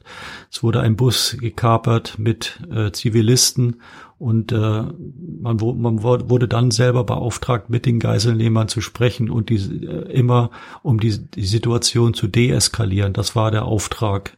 Das war nicht der Auftrag, dort irgendwelche Leute umzubringen, sondern im Gegenteil, äh, dort die Konflikte in irgendeiner Form zu lösen. Und darauf wurde man vorbereitet. Und als wir dorthin kamen, war das tatsächlich dann auch äh, in einigen Fällen, also einige haben das dann auch tatsächlich erlebt. Äh, in meinem Fall äh, hatte ich Glück. Äh, bei mir war es äh, nicht so, äh, aber das kam auch, weil ich entsprechend in einem anderen Gebiet eingesetzt war. Also ich will sagen, äh, man, man wurde gut darauf vorbereitet äh, und man hatte sich darauf eingestellt. Und dann kam nicht die, das Gefühl der Angst irgendwie auf, äh, sondern äh, ja, äh, man hat äh, gemerkt, dass die Situationen äh, dann doch lösbar waren in vielen Fällen. Und genau, du hast jetzt ja schon mal gesagt, du warst woanders eingesetzt. Kannst du sagen, äh, wo und was du eigentlich, was eigentlich deine dein Auftrag war, als du da warst. Ich meine, genau, man muss ja. sich ja ein bisschen was vorstellen, was hat dann die Bundeswehr da konkret gemacht. Ähm, vielleicht kannst du das ja vielleicht mal noch. Ja, um, um das richtig einordnen zu können, muss man wissen, was die Bundeswehr dort eigentlich gemacht hat. Die Bundeswehr hatte eigentlich den Auftrag, dort im Großen und Ganzen den Nachschub zu organisieren für die gesamten NATO-Kräfte, die eingesetzt waren. Und deswegen gab es auch verschiedene Einsatzverbände. Es gab zum Beispiel einen Transporteinsatzverband, der vor allem sich, sichtig äh, ja mit mit, L, mit LKWs ausgestattet war äh, die die gesamte Logistik dann äh, entsprechend dort bereitet haben. Äh, also ein großer Einsatz äh, oder großer Auftrag war, den Nachschub zu organisieren für alle äh, NATO-Einheiten, die dort drinnen waren. Die, eine zweite große Aufgabe war der Pioniereinsatz. Das heißt, während des Krieges wurden ein Großteil der Brücken und Straßen äh, zerstört. Äh, und äh, die Bundeswehr hat dort Pioniertruppen hingeschickt, die dort äh, Pontonsbrücken gebaut haben oder auch die entsprechenden zerstörten Brücken wieder instand gesetzt haben. Zwischenfrage, die, die Brücken, die du meinst, also das sind wie so ähm, mobile Brücken, die ihr aufgebaut habt. Ja, die Pont sogenannten Pontonbrücken, da, das, da kann man mit halt großen Metallelementen über einen Fluss äh, durchaus so eine Brücke erstellen. Äh, es wurden aber auch, äh, sagen wir, Holzbrücken erstellt äh, durch die Pioniere, um erstmal den Verkehr wieder in Gang zu bringen. Und das, ich meine nicht nur den militärischen Verkehr, sondern auch die äh, äh die Zivilbevölkerung war ja angewiesen auf Brücken. Ne? Also ich, ich kann mich an ein Bild erinnern, wo die Bundeswehr ein, eine Brücke innerhalb eines Ortes wieder äh, aufgebaut hat und die Bevölkerung äh, Teile des Ortes sich entsprechend dort wieder getroffen haben auf dieser Brücke. Äh, das war auch so eine Geste, sage mhm. ich mal, der Wiedervereinigung sozusagen. Mhm. Na, dann wurde, dann war eine große Komponente von Heeresfliegern da, die auch den Transport äh, von Gütern mit Transporthubschraubern organisiert haben. Und was noch ein großer, großer Punkt war, war die äh, medizinische Sicherstellung. Es war dort ein großes Feldlazarett äh, in Trogier, auch in diesem Standort, wo ich war, da komme ich gleich dazu. Also das war so der Auftrag. Und, und mein Auftrag war, äh, nachdem ich dann doch nicht äh, die IT-Sicherheit dort entsprechend organisieren sollte. Äh, auch das ist, äh, muss man äh, wissen, dass viele Sachen ändern sich dann erst am Einsatzort und man muss eigentlich auch dann geistig so äh, äh, aktiv sein, dass man auch mal im Kopf umzwitschen kann und eine andere Aufgabe plötzlich übernehmen muss. Ne? Und beim in meinem Fall war es halt so, dass ich äh, die die Konvoiführung für den gesamten Einsatz äh, dort organisieren musste. Äh, sprich, wir waren in einer Art Operationszentrale und bei uns liefen alle Drähte zusammen. Äh, äh, ja, von den Konvois, die äh, entsprechend geführt wurden.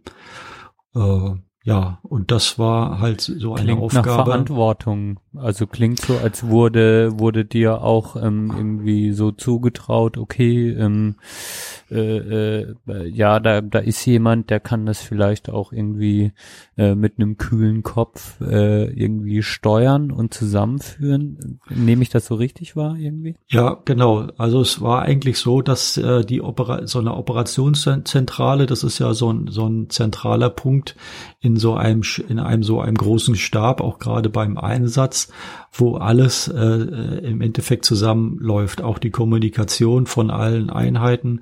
Äh, aber dieser Punkt ist auch Tag und Nacht besetzt, äh, so dass da auch alle Entscheidungen dann getroffen werden. Und die Konvoiführung ist in dem Sinne wichtig gewesen. Ähm, wir haben praktisch vom Anfang der, äh, des Transportes, also von der Aufnahme des Gutes bis bis äh, sie dann tatsächlich entweder in, in ihrem Nachtgebiet äh, sein, wo sie na, übernachtet haben. Das war meistens so in den Bergen, so eine so, sogenannte Convoy Support Center, die dann meistens von den Briten äh, betreut wurden, wo dieser Konvoi dann äh, entsprechend übernachten konnte, also sicher übernachten und dann äh, weiter bis bis halt nach Sarajevo, wo halt der Endpunkt meistens war. Äh, und dieser, und dieser ganze Vorgang, der zog sich dann, äh, wenn die losgefahren sind, äh, bis sie dann ankamen und zurück waren, so fast eine Woche durch. Und wir mussten halt in dieser Zeit waren wir verantwortlich für diese für diese Konvois und haben auch äh, Informationen, die wir zwischenzeitlich bekommen haben, zum Beispiel zerstört, zerstörte Brücken oder unpassierbare Straßen, dann an die Konvois weitergegeben, damit sie dort vor Ort äh, ihre äh, Entscheidung dann treffen konnten, äh, wie sie jetzt weiterfahren und so weiter. Äh, für uns, wir waren nachher zu zweit, also zwei Oberleutnante. Äh, für uns war das eine Riesenbelastung, weil wir waren also praktisch von morgens um, um sechs, sieben, als die dann losfuhren, bis meistens in der Nacht, äh, 22, 23 Uhr, eigentlich äh, vor Ort in dieser Operationszentrale. Krass. Ähm, das war auch diese, diese große Belastung, die ich so empfunden habe in der Zeit, dass man eigentlich rund um die Uhr mhm für eine Sache verantwortlich war und man eigentlich praktisch keine Freizeit hatte, äh, in, in, also in dem Einsatz, ne, mhm. in dieser Zeit. Wie viele Stunden hast du im Schnitt geschlafen? Was würdest du sagen in der Zeit, in der du also ja, also äh, ich sag mal so in der Regel waren sie so Mitternacht dann alle drin und dann hat man meistens dann halt bis fünf Uhr schlafen können, wenn man halt schlafen konnte, äh, sage ich mal so, wenn nicht noch irgendwo was anders äh, zu machen war. Ähm, es hat sich nachher ja, so in der Mitte hin zum Ende doch relativ eingepegelt, weil man sich gut eingespielt hatte, äh, war es dann nachher doch äh, ein bisschen mehr, äh, ich will nicht sagen Freizeit, aber freie Zeit, die man für was anders verwenden konnte, als äh, sich mit dieser Konvoiführung zu beschäftigen. Freizeit gab es eigentlich für uns in, in diesen ganzen vier Monaten also nie. Auch, auch nicht sonntags oder, oder samstags. Ne? Das muss man auch äh, wissen, dass das nicht nur eine, eine hohe psychische, sondern auch eine physische Belastung ist für, für die Leute. Und ähm, also wenn du, wenn du dann nicht in der Zentrale warst, dann hast du Schlaf nachgeholt, beziehungsweise auch nicht, auch nicht viel Zeit gehabt und ja, ja warum hast du schon mal berichtet, war es dann eher ein bisschen anders, dann waren immer mal wieder Leute da, die, die mehr Zeit hatten, die dann auch ein bisschen äh, die Zeit genutzt haben, sich in die Sonne gelegt und so. Ja, äh, bei euch also, war das gar nicht so.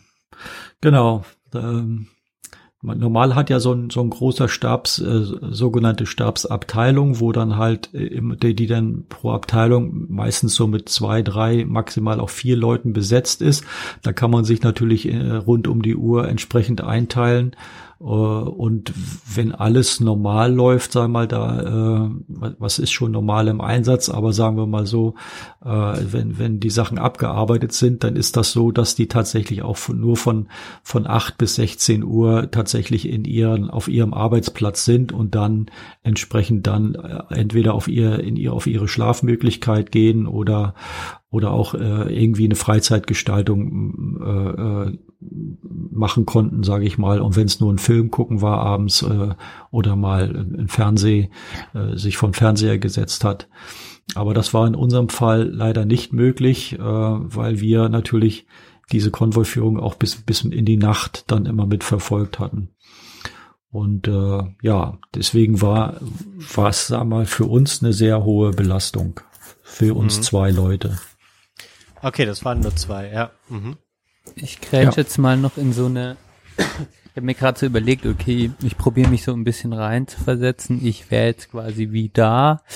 Ähm, habt ihr so Nachrichten verfolgt? Was passiert in Deutschland? Wie wird darüber gesprochen? Ähm, kamen Politiker, Politikerinnen vorbei, während du da warst? Wie war denn das so medial? Waren da auch mal Kameras oder so? Wie, wie kann ich mir das vorstellen? Ja. Ja, alle, kann ich alles mit Ja beantworten. Es waren äh, Politiker da, die äh, und so äh, unser Stab war ja der mit GCON I4, sagen wir German Contingent I4, der zentrale Punkt, der dann natürlich auch angelaufen wurde für für die Politiker, sage ich mal so. Und es wurden auch speziell Offiziere, also meistens Pressen, Presseoffiziere abgestellt, die diese Politiker äh, entsprechend begrüßten, begleiteten. Äh, einige wollten direkt äh, in die Einheiten fahren, andere wollten aber auch die Konvois sehen, äh, wie sie ausgestattet waren und ich kann mich an eine, an eine Szene erinnern, weil ich selber mit dabei war, äh, wo der ein Konvoi mitten in den Bergen angehalten wurde.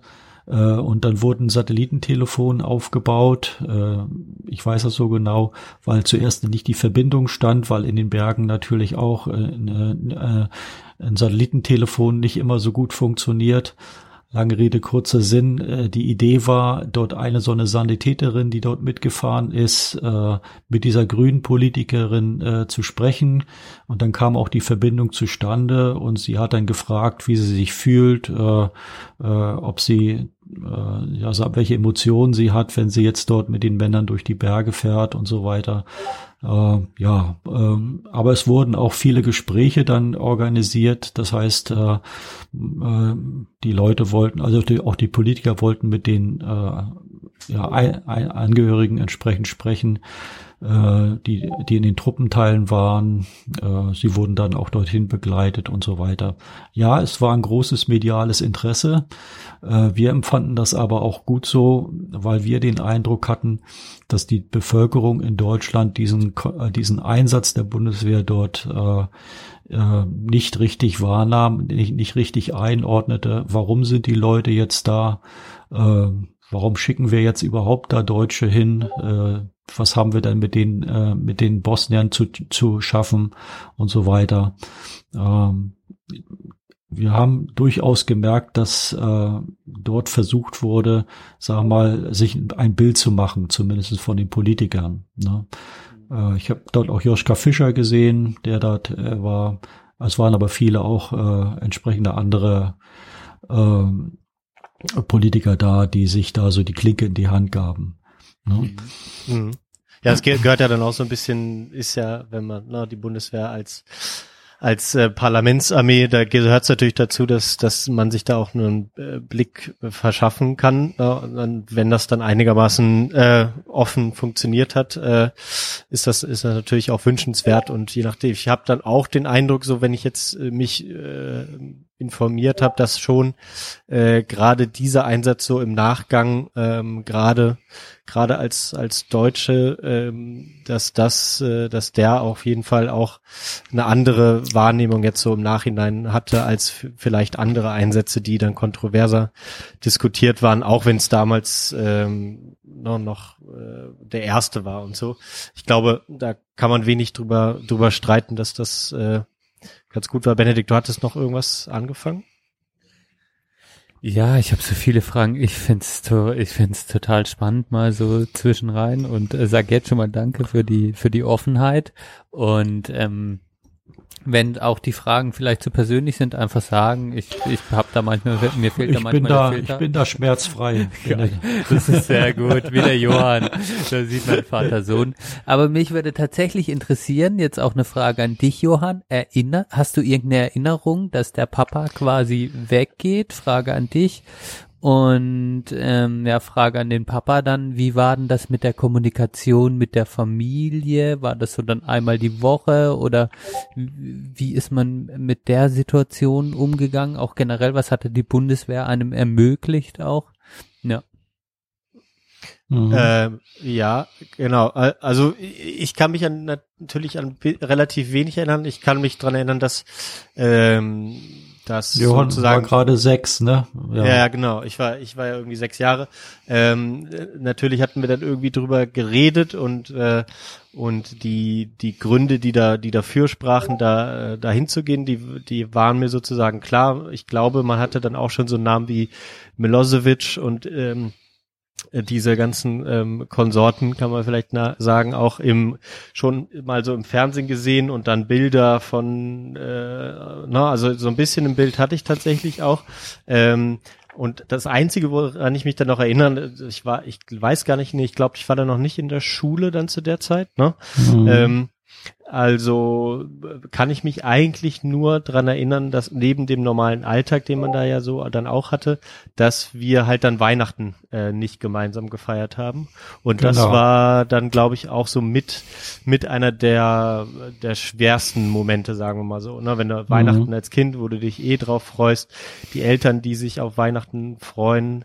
Und dann hatten wir es auch gut. Also es ist ein sehr präsentes Weihnachten, ähm, auch weil wir da dann bei meiner Tante waren mit meinen Cousinen und so. Also es war, ist mir so im Kopf geblieben, weil es eben auch ein besonderes Weihnachten war.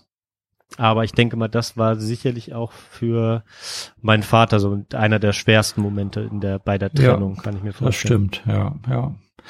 Also kann ich äh, vielleicht gleich einhaken. Ähm, die Kommunikation, wie fand die statt? Äh, es gab äh, dort äh, Münzfernsprecher, noch diese, äh, ja, kennt ihr vielleicht noch Münzfernsprecher?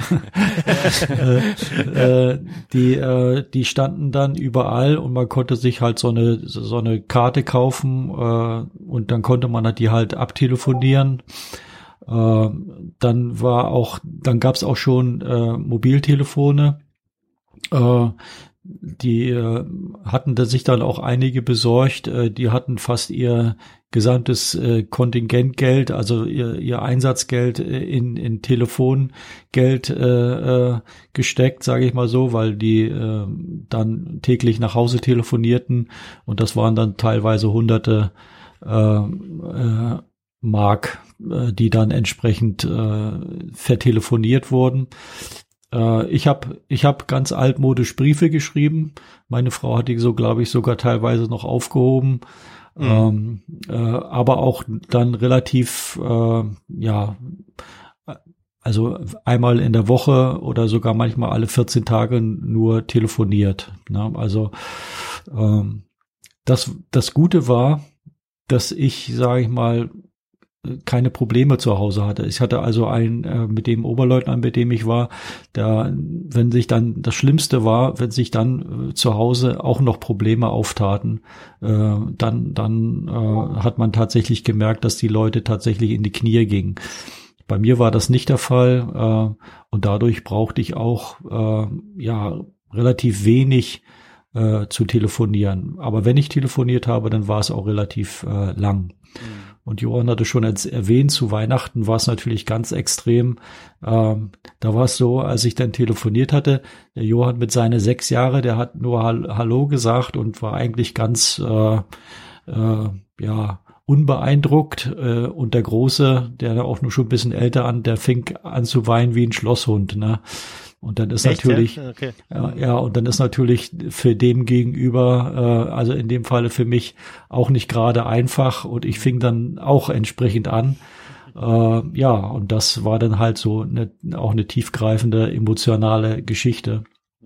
Und äh, ja, ich habe dann aber auch Gott sei Dank, äh, für mich war das auch, sag mal, schon dann der, der das Ende des Einsatzes. Ähm, ich ihr müsst wissen, dass äh, Weihnachten äh, dann tatsächlich wir da gefeiert haben und Silvester sollte ich dann schon zu Hause sein.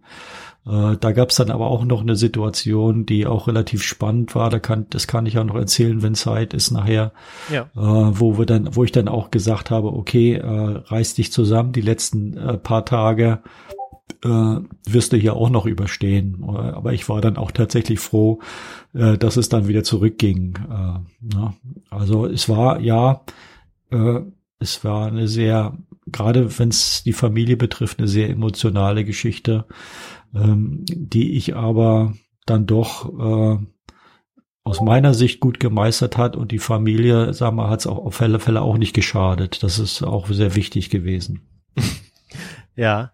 Ähm, kommen wir vielleicht noch zu, genau, bevor du dann die, das Ende noch erzählst, dann müssen wir noch sagen, äh, noch mal erwähnen, wie lange du da warst. Aber ähm, du hattest dann, wir hatten ja uns ja schon mal ein bisschen unterhalten und äh, das fand, ich glaube, Benedikt hat da auch mal ein bisschen drauf angespielt, ähm, weil ich glaube auch sozusagen, während während du da warst, dir das das Ausmaß des Ganzen äh, auch immer präsenter äh, wurde wenn du dann, ähm, du hast ja gesagt, du warst dann die meiste Zeit natürlich in dieser Einsatzstelle oder in der Leitstelle, wie auch immer, und hast dann aber auch äh, darauf hingearbeitet oder auch drum gebeten, dass du mal im Konvoi äh, mitfahren Ja, kannst. Also so genau. eine Tour, so eine Woche, eine Woche oder wie lange, äh, kannst du ja gleich erzählen, die hast du dann einmal mitgemacht. Aus welchem Grund und was war dann, was sind da so prägende Sachen gewesen? Mhm, mhm. Also wir haben dann irgendwo uns auch durchgesetzt. Wir haben gesagt, äh, wir kennen die äh, Einsatzgebiete nur von der Karte. Man muss wissen, äh, in dieser Operationszentrale hing eine große Karte, die war äh, ja doppelt mannshoch, so wie, wie wir, also vom gesamten Einsatzgebiet. Und jede Maßstraße, die dort äh, sagen wir mal, gefahren wurde, die war auch dort eingezeichnet. Und wir haben immer gesagt, äh, wir können nur adäquate und gute Entscheidungen treffen, wenn wir selber mal vor Ort waren und das auch mal gesehen haben und nicht nur immer die Karte vor Ort haben oder das äh, äh, entsprechende äh, entsprechende äh, Bild auf dem Computer. So, und dann haben wir uns durchgesetzt äh, und haben gesagt, äh, äh, wir, jeder macht mal so eine, so eine Einsatz mit. Und mein Einsatz, äh, der ging eine Woche, äh, der war dann äh, von der Beladung des Konvois, ich kann auch gleich mal sagen, wie der Konvoi so ausgestattet war, bis hin zur Übernachtung in den Bergen in Kupres bis nach Sarajevo. Also das war dann Einsatz. Und wir war, wurden eingesetzt als Konvoiführer praktisch. Es gab zwar den regulären Konvoiführer, der der äh, entsprechend den Trupp sonst oder, oder den äh, den Konvoi immer geführt hatte, aber wir wurden als gleichrangiger äh, Konvoiführer eingesetzt. Es gab dann halt für diesen Konvoi halt zwei Konvoiführer. Ähm, und das war auch ganz wichtig, dass man da äh, gesehen hat, wie funktioniert das äh, äh, unter, untereinander mit den Soldaten, mit der, mit der Sicherung, die mit war und auch mit den medizinischen Kräften. Und dann komme ich mal vielleicht mal zur Zusammenstellung. So, eine, so ein Konvoi waren ja nicht einfach nur Fahrzeuge, sondern äh, die Bundeswehr hat Wert darauf gelegt, dass jeder Konvoi sich auch alleine verteidigen konnte, wenn er äh, in jedem Fall über, über, über äh, ja beschossen wurde oder überfallen wurde. Es gab also vorneweg einen Schützenpanzer, der die Sicherung übernommen war, hatte. Und den gab's hinten auch nochmal. Und dann gab's halt dazwischen die diversen Fahrzeuge, äh, die dann halt die das Material transportiert waren. Das waren, äh, es wurde transportiert praktisch alles von von der Plastikgabel bis hin zur zu Munition oder Ausrüstungsgegenständen, die halt die die alliierten Truppen äh, oder die die äh, NATO-Truppen entsprechend brauchten.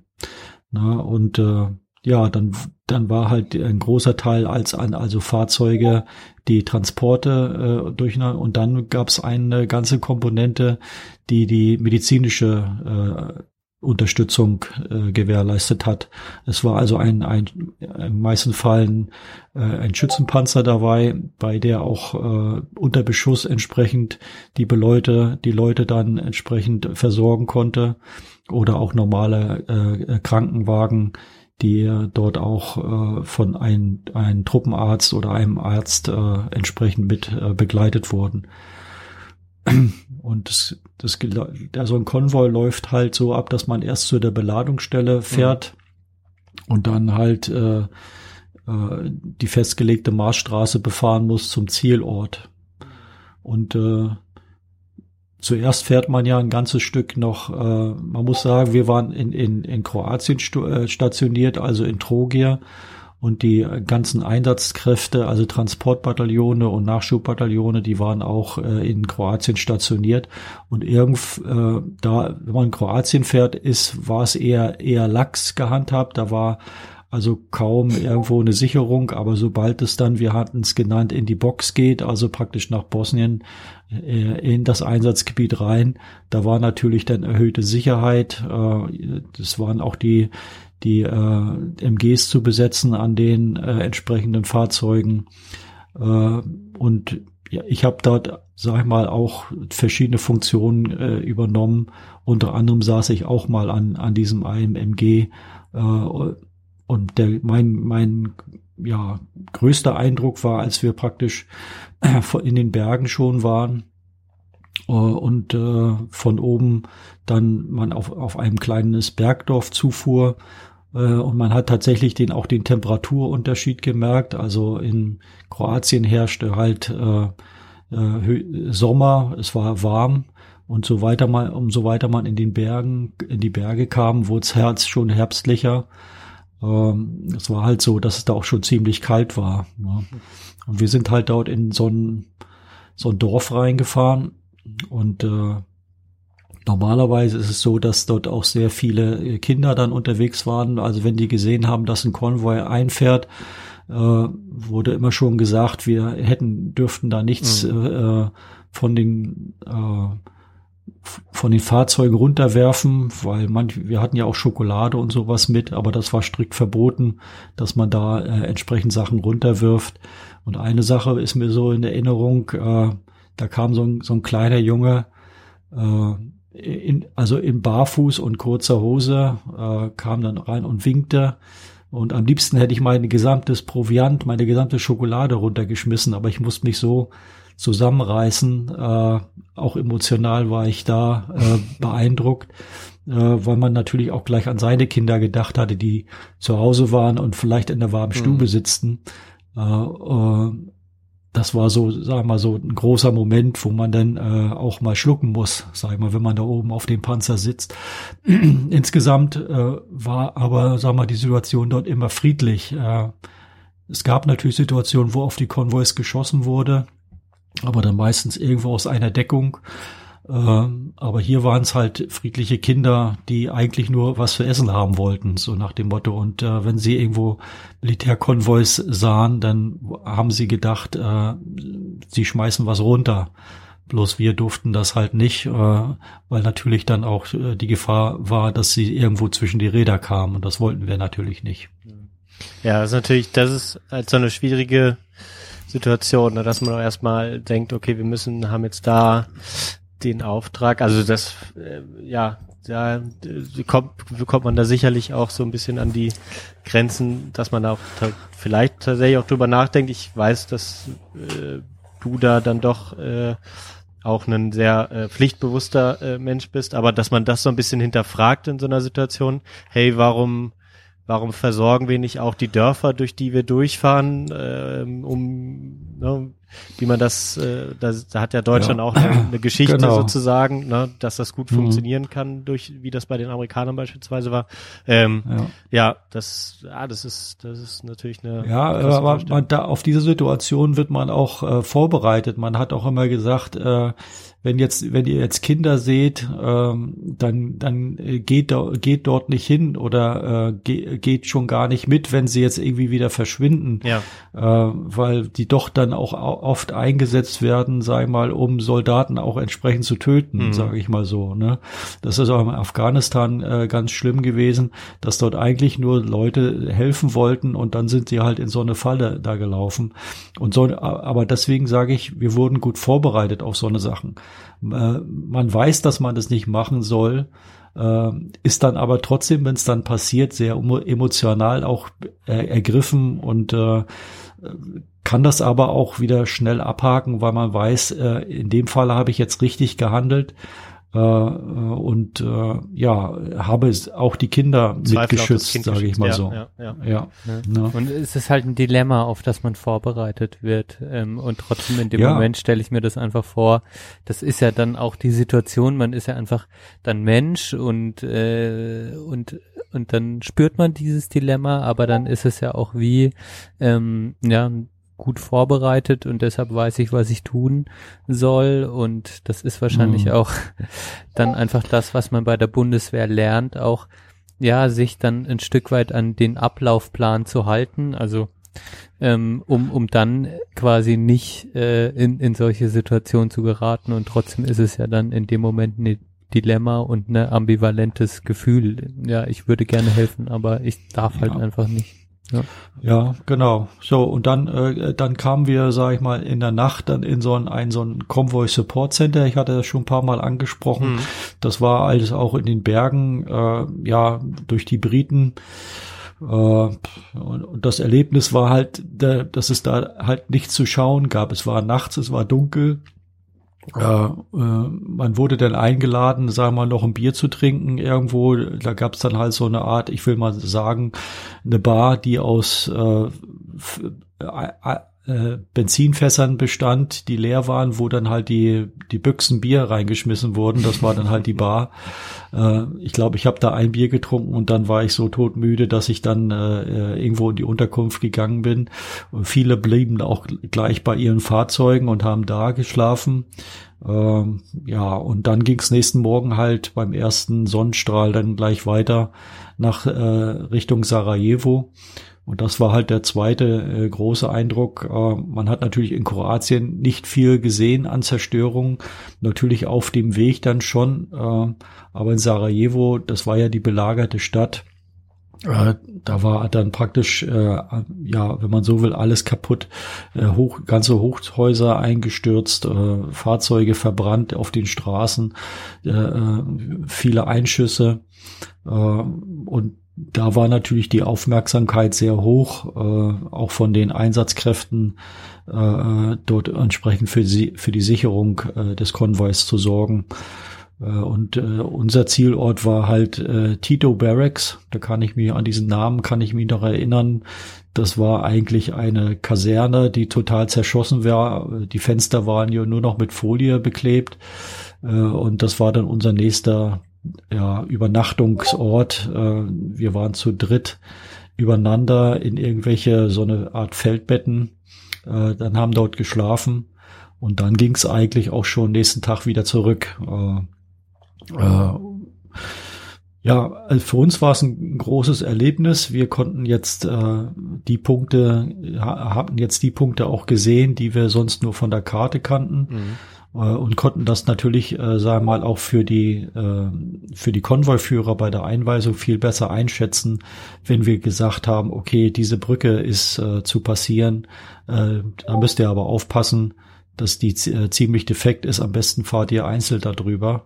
Und es könnte durchaus sein, dass ein oder andere Fahrzeug da mal absackt. Ne? Ähm, Das waren schon, äh, sagen wir, wichtige Erkenntnisse oder auch Erlebnisse, die wir brauchten, um die restliche Zeit dann auch entsprechend äh, ja besonnen zu handeln, sage ich mal so. Ja, ja, das ist, das, ich glaube, das war nochmal so ein Punkt, der, der glaube ich auch nochmal wichtig ist, äh, dass man, dass wir den nochmal durchgesprochen haben. Wir müssen, glaube ich, so langsam aber sicher zum Ende kommen. Ähm, du hattest noch diese, äh, die Geschichte mit dem, mit dem Ende noch nicht auserzählt und ich hatte nur noch eine kurze Frage jetzt zu dem äh, gerade. Also wer war denn sozusagen die, die letzte Partei, die da in dieser Weise noch äh, Widerstand leistete oder wie man wie man es auch immer nennen will, die da am ehesten noch gefährlich waren. Waren das denn, äh, genau, was war das jetzt noch für eine Gruppe, die da noch eine Rolle spielte? Ja, grundsätzlich war es ja erstmal so, äh, äh, es war immer noch, obwohl Frieden war, waren die alle noch bewaffnet mit, mit allen möglichen mit allen möglichen Waffen. Diese hatten selbst in Kroatien, äh, dort in Troge, wo wir waren, hörte man in der Nacht noch diverse Schüsse. Äh, Gerade auch auf Hochzeiten zum Beispiel oder auf Feierlichkeiten wurde dann äh, wie wild in die Luft geballert. Äh, also alle hatten noch äh, irgendwelche Waffen. Mhm. Äh, und es waren eigentlich alle, auch die Kroaten, immer noch äh, bereit, sage ich mal, wieder loszuschlagen. Mhm. Wir, wir hatten also äh, oftmals das Gefühl, das muss man auch sagen, äh, als wir so äh, da waren, äh, wenn wir hier weggehen, dann ballern die wieder auf, äh, aufeinander oder, oder schlagen sich wieder die Köpfe ein. Mhm. Das war also nur eine Frage der Zeit, äh, wenn wir nicht mehr da sind im, im Einsatz. Gott sei Dank ging es dann auch S4 weiter, also Stabilization Forces, und äh, die Leute wurden äh, gezwungen, ihre Waffen abzugeben äh, und haben sich dann sehr langsam wieder befriedet.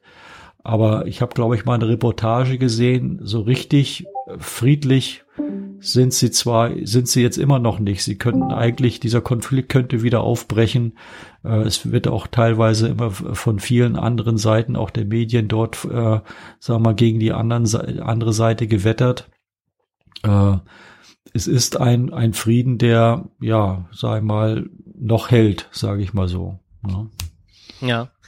Mittlerweile ist ja, glaube ich, Kroatien in der EU, ne? Ähm, ja. Serbien äh, ist aus, aus diesen Gründen, dass auch dieser Nationalismus, der, man geht ja so ein bisschen ja. davon aus, dass dieser serbische Nationalismus ja auch ein bisschen dazu geführt hat zu dem Ganzen ne, äh, oder von dem ging es aus, aber gut, klar, letztendlich waren es dann waren es dann alle, ähm, aber dieser keimt da immer am ehesten nochmal bei den Serben auf, ist so mein Eindruck ähm, und deswegen sind sie glaube ich auch noch nicht in der EU, weil mhm. weil das immer auch noch so ein so ein Kapitel ist, was äh, oder auch die Verantwortung ähm, ja die dann damit einhergeht, dass das auch nicht immer noch nicht vollständig geklärt ist. Es ist also irgendwie echt äh, irgendwie ein weiterhin Konflikt, der vielleicht vielen nicht mehr so präsent ist, weil auch viel überlagert wurde von Afghanistan und Kosovo und so.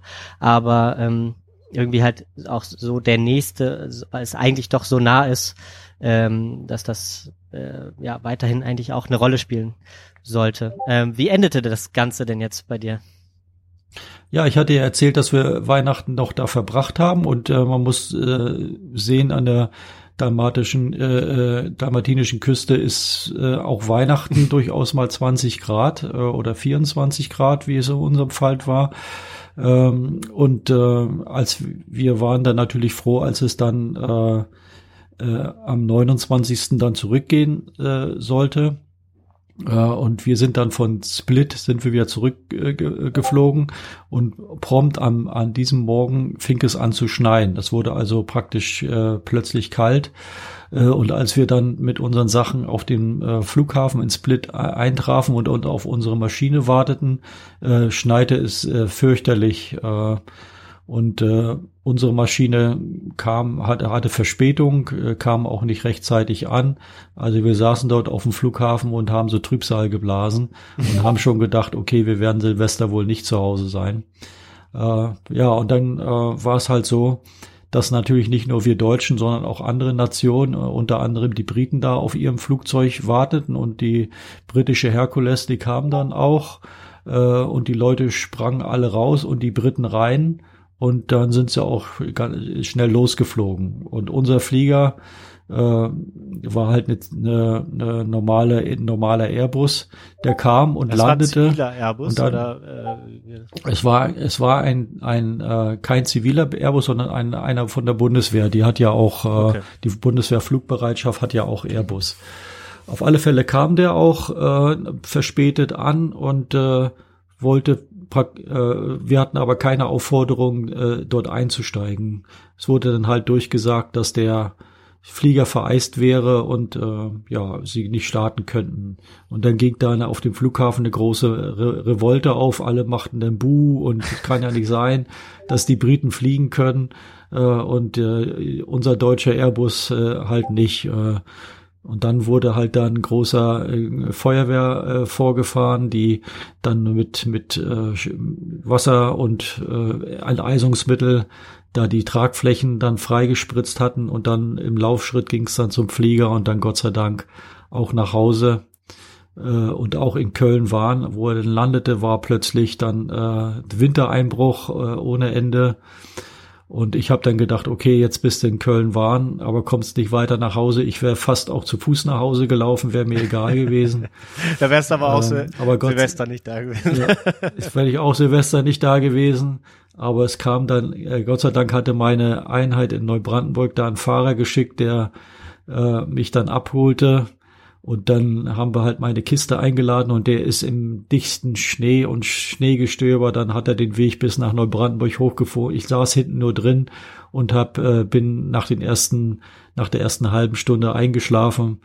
Äh, ich war aber echt froh, dass der mich dann heil nach Hause gebracht hat. Ja, und so war es dann äh, auch Gott sei Dank vorbei. Das war auch eine Überraschung, ne? So richtig oder war das war es uns klar, dass du kommst? Das habe ich irgendwie noch so im Kopf, dass Doch, es war es war ja? klar, dass ich an diesen Tag komme, aber wie gesagt, äh, ich hatte auch schon immer zu Hause gesagt, es kann auch sein, dass es ein paar Tage später wird, äh, weil man bei solchen Sachen nie sicher sein kann. Äh, ja, ich glaube, äh, ich glaube äh, meine Frau hat, hat wohl den Kindern nichts erzählt, dass ich komme. Ja, äh, genau. Weil das, ja. das war so der Trick. Äh, wenn der Papa denn da ist, dann ist die Überraschung größer, als wenn man gesagt hat, der Papa kommt doch nicht, so nach dem ja, Motto. Ja, kann auch sein. Ja. Ne? Ich glaube, wir haben es dann auch nicht übel genommen. ja, ja. Ja, ja. Das ist gut, das ist ja. gut.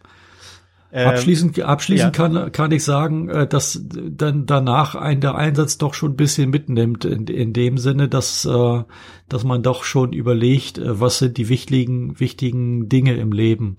Äh, also ich habe, äh, also mich hat man dann so erlebt, dass ich dann plötzlich bei viel, also bei, bei vielen Sachen ganz ruhig wurde und es überhaupt nicht als Problem angesehen hatte, weil ich ganz andere Probleme in der in den vier äh, oder fast fünf Monaten gesehen habe, die auf der Welt existieren äh, für mich war das dann alles eigentlich nur Kleinigkeiten und äh, man hat mich dann auch oftmals angesprochen und gesagt, hä, stört dich das nicht oder so. Ich habe dann oftmals gesagt, ja, wenn nichts weiter, wenn nichts weiter ist, äh, dann kriegen wir das alles schon irgendwie hin, so nach dem Motto. Ne? Also es war, da habe ich eine ganze Zeit, sage ich mal, äh, ja. Was, äh, was ich jetzt total schön finde, sorry, ich muss da reingrätschen, Johann, weil, ja, weil du ja was für dich Positives auch rausgenommen hast. Also so eine Art, ähm, okay, das, was ich erlebt habe, zeigt mir auch nochmal vielleicht das Privileg, das ich genießen darf mit einer gut funktionierenden Familie, mit Gesundheit, mit Kindern, mit einem sicheren Wohnort ähm, äh, und so weiter und so fort, äh, mit einer funktionierenden Demokratie. Ähm, und ich finde das schön, dass du, weil man ja sonst immer nur so hört, okay, ähm, nach so Einsätzen und das ist existiert ja auch, das will ich gar nicht wegreden, dass man auch ähm, vielleicht äh, auch nicht so gut damit klarkommt mit dem, was man gesehen hat oder da auch ähm, vielleicht noch andere Themen äh, mit sich trägt, aber auch dass die andere Seite haben kann und sagen kann, hey, ähm, ich nehme da auch, habe da auch eine gewisse ja Demut mit rausgenommen und und konnte das dann auch irgendwie so ein bisschen leben da in nächster Zeit. Das fand ich jetzt ganz eindrücklich, dass du das so gesagt hast. Ja, das ist, das war auch tatsächlich so. Es hat mir auch, sag mal, für die Zeit danach eigentlich sehr viel gegeben, äh, dass man äh, viele Sachen, die halt so im, im Leben passieren, äh, gar nicht so ernst nehmen muss und soll oder sich äh, man über Sachen aufregen soll. Äh, wie gesagt, es gibt ganz andere Situationen, die gerade dann, die man gerade dann mitbekommt, wenn man in so einem Einsatz ist oder war, äh, dass man das später ganz ein, anders einordnet, ne, sage ich mal so. Mhm. Und du hattest dann auch so ein bisschen die, äh, auch so ein bisschen diese äh, Verwöhnt, Verwöhntheit von, von uns Kindern auch angemahnt, ne? Oder dann auch immer mal wieder.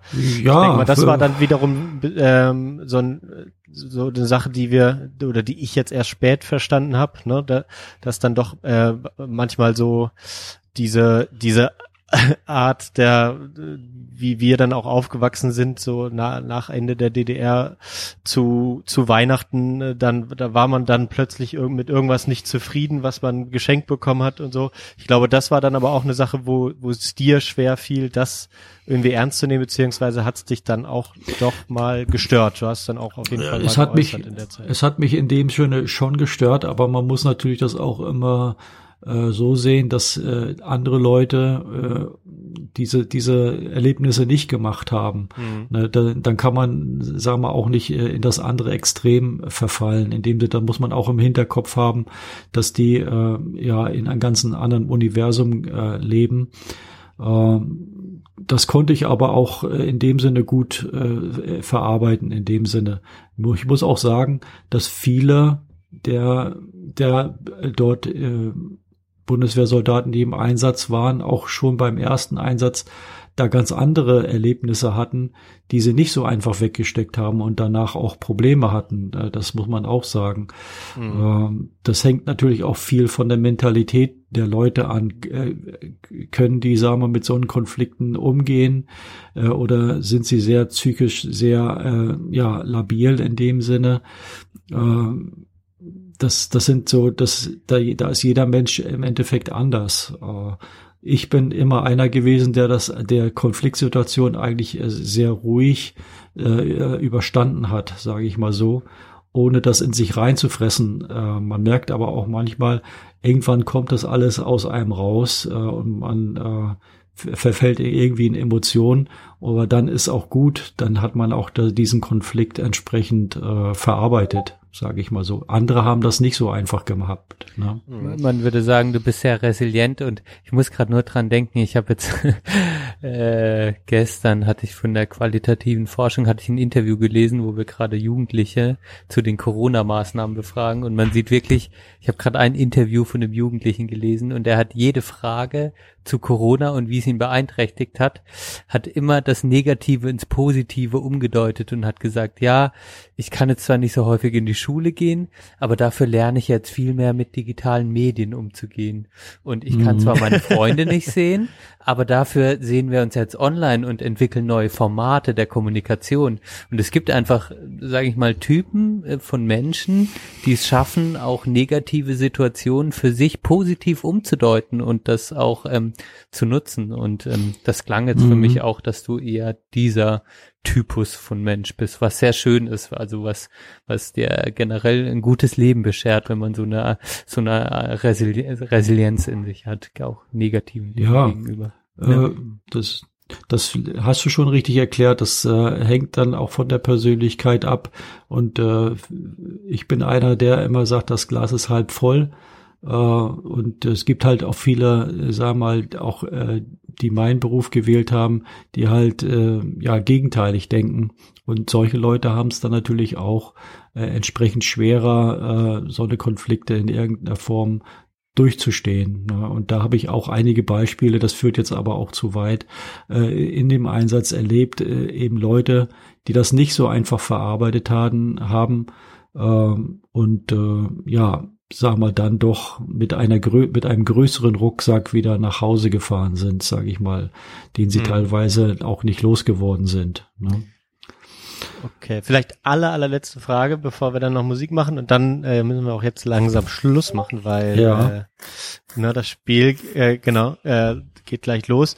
Hast du, das, das, das frage ich mich so, weil, weil ich glaube, ich wäre vielleicht so, ähm, wenn, das ist ja jetzt schon ähm, äh, jetzt 23 Jahre her, ähm, wie auch äh, so um den Dreh. Und da würde ich, würde ich mir vorstellen, hey, wie ist das da jetzt eigentlich? Das sind alles auch mittlerweile sehr, sehr äh, begehrte Reiseländer, natürlich zuallererst Kroatien, ähm, aber auch da die, das Gebirge und so weiter, ähm, nach Bosnien rein und so. Man muss auch Ähm, kurz, wenn du mit Verena bin mhm. ich da entlang gefahren, die Küste, Adria-Küste, Mhm. und man muss kurz quasi, wenn du weiter nach Montenegro fährst, durch Bosnien-Herzegowina, aber nur 30 Minuten oder sowas, hast du einen kleinen Grenzübergang. Das ist nur so Ja. ein Stück an der Küste so, ne? Ja. Ja, genau. Das, da, also da finde ich's, oder wundert's mich ein bisschen, dass du, oder hast, denkst du darüber nach, mal hinzufahren und dir das dann mal anzuschauen, wie es jetzt aussieht. Würdest du das noch zusammenkriegen oder, oder und würde es dich überhaupt interessieren? Interessieren wird's wird's mich schon. Ähm, ich würde aber wahrscheinlich äh, kaum äh, was zusammenkriegen in dem Sinne, dass ich mich erinnere, irgendwo was gesehen zu haben. Es gibt natürlich von den Sachen, äh, von den wenigen Momenten, wo wir draußen waren, so typische äh, äh, Erinnerungen, sage ich mal so. Und Trogir, das war ja unser Standort, ist auch so ein kleines, äh, schönes Städtchen äh, an der Küste. Äh, aber wir haben natürlich nicht in Trogir gewohnt, sondern irgendwo äh, abgelegen. Äh, es nannte sich Naval Base. Das war mal vielleicht so ein Marinestützpunkt mitten äh, in der Pampa. Äh, ich könnte mich aber jetzt nicht daran erinnern, dort wieder hinzufinden in dem Sinne. Aber schon alleine äh, von der von der gesamten ja Atmosphäre da, die dort die dort herrschte, praktisch auch im Sommer, äh, würde es mich schon mal reizen, dort noch mal wieder hinzufahren. Ähm, aber ich würde wohl kaum etwas zu erkennen äh, außer dass, dass die, die, die, die Ortsnamen mir sehr bekannt kommen, äh, zu, äh, kommen würden. Ne? Also mhm. Also das würde, äh, na klar, Sadar war, war der, der Flugplatz der, der Hubschrauber und Schibenik, also die ganzen Orte, äh, die sagen mir natürlich alles noch was, aber ich würde da jetzt nicht reinfahren und sagen, aha, ja, so, das war's. Ne? Mhm. Dafür ist es einfach zu lange ja. her und hat sich wahrscheinlich viel zu viel verändert in der Zeit. Ja, das mag, das mag natürlich sein. Mhm. Ja, gut. Äh, Mensch, du, vielen lieben Dank. Äh, ich hoffe, das hat jetzt mit der Technik alles ganz gut funktioniert. Es war nicht zu störend. Zwischendurch war irgendwelche Discord-Sounds, aber ich denke, das hat dem Ganzen. Ja, die, die, getan. die sind bei mir wahrscheinlich auch drauf jetzt hier. Ja, das, das, ja, das ist aber auf halt so. der lokalen Spur sind die dann nicht und dann, also wenn äh, na, die Hörer na, schauen wir mal. Genau. schon, ja, aber Mal doch, gucken, doch, ja. da gab's einen kleinen Pixar, äh, Pixel, habe ich gesehen, ja. Ja. Passt, passt. Jetzt fängt's auch langsam an zu knacken. Wir machen noch Musik auf die Playlist. Benedikt, kannst du noch äh, vielleicht Hintergrundmusik anmachen, ähm, damit wir zum Ende kommen können? Und äh, mein Vater fängt vielleicht an. Ja, auf jeden äh, Fall, der tut, Gast beginnt. Tut ein, zwei Songs drauf. Ähm, wir haben in, im ersten Teil beide zwei Songs gemacht, deswegen darfst du jetzt auch zwei und wir machen dann jeweils einen noch, wenn du zwei hast. Ich darf zwei machen. Äh, ja, okay. Ähm, ja, ich weiß nicht, ob ihr die Gruppe Saltatio Mortis kennt äh, aus Mannheim. Sagt euch das was? Nee, mir nicht. Nee. Aber ich freue mich schon drauf, denn ich, ich kann erahnen, also ich kenne, oh, Entschuldigung, ich muss ein bisschen leiser machen. Ich kenne ein bisschen den Musikgeschmack und ich freue mich schon drauf, äh, wenn es Gitarren hat, interpretiere ich mal. Ja, äh, also ich hatte, ich habe, ich habe mich für Saltatio Mortis entschieden. Äh, da gibt es äh, ein Album, das ist von 2018, das heißt Brot und Spiele.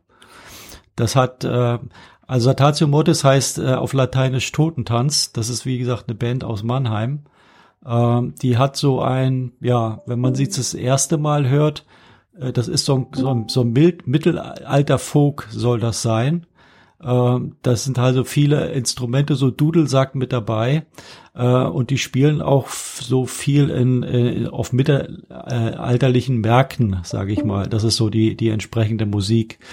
Äh, äh, und äh, ja, und da gibt es halt die, die, dieses Album von 2018 Brot und Spiele, wo auch meiner Sicht sehr viele gesellschaftskritische Texte drauf sind.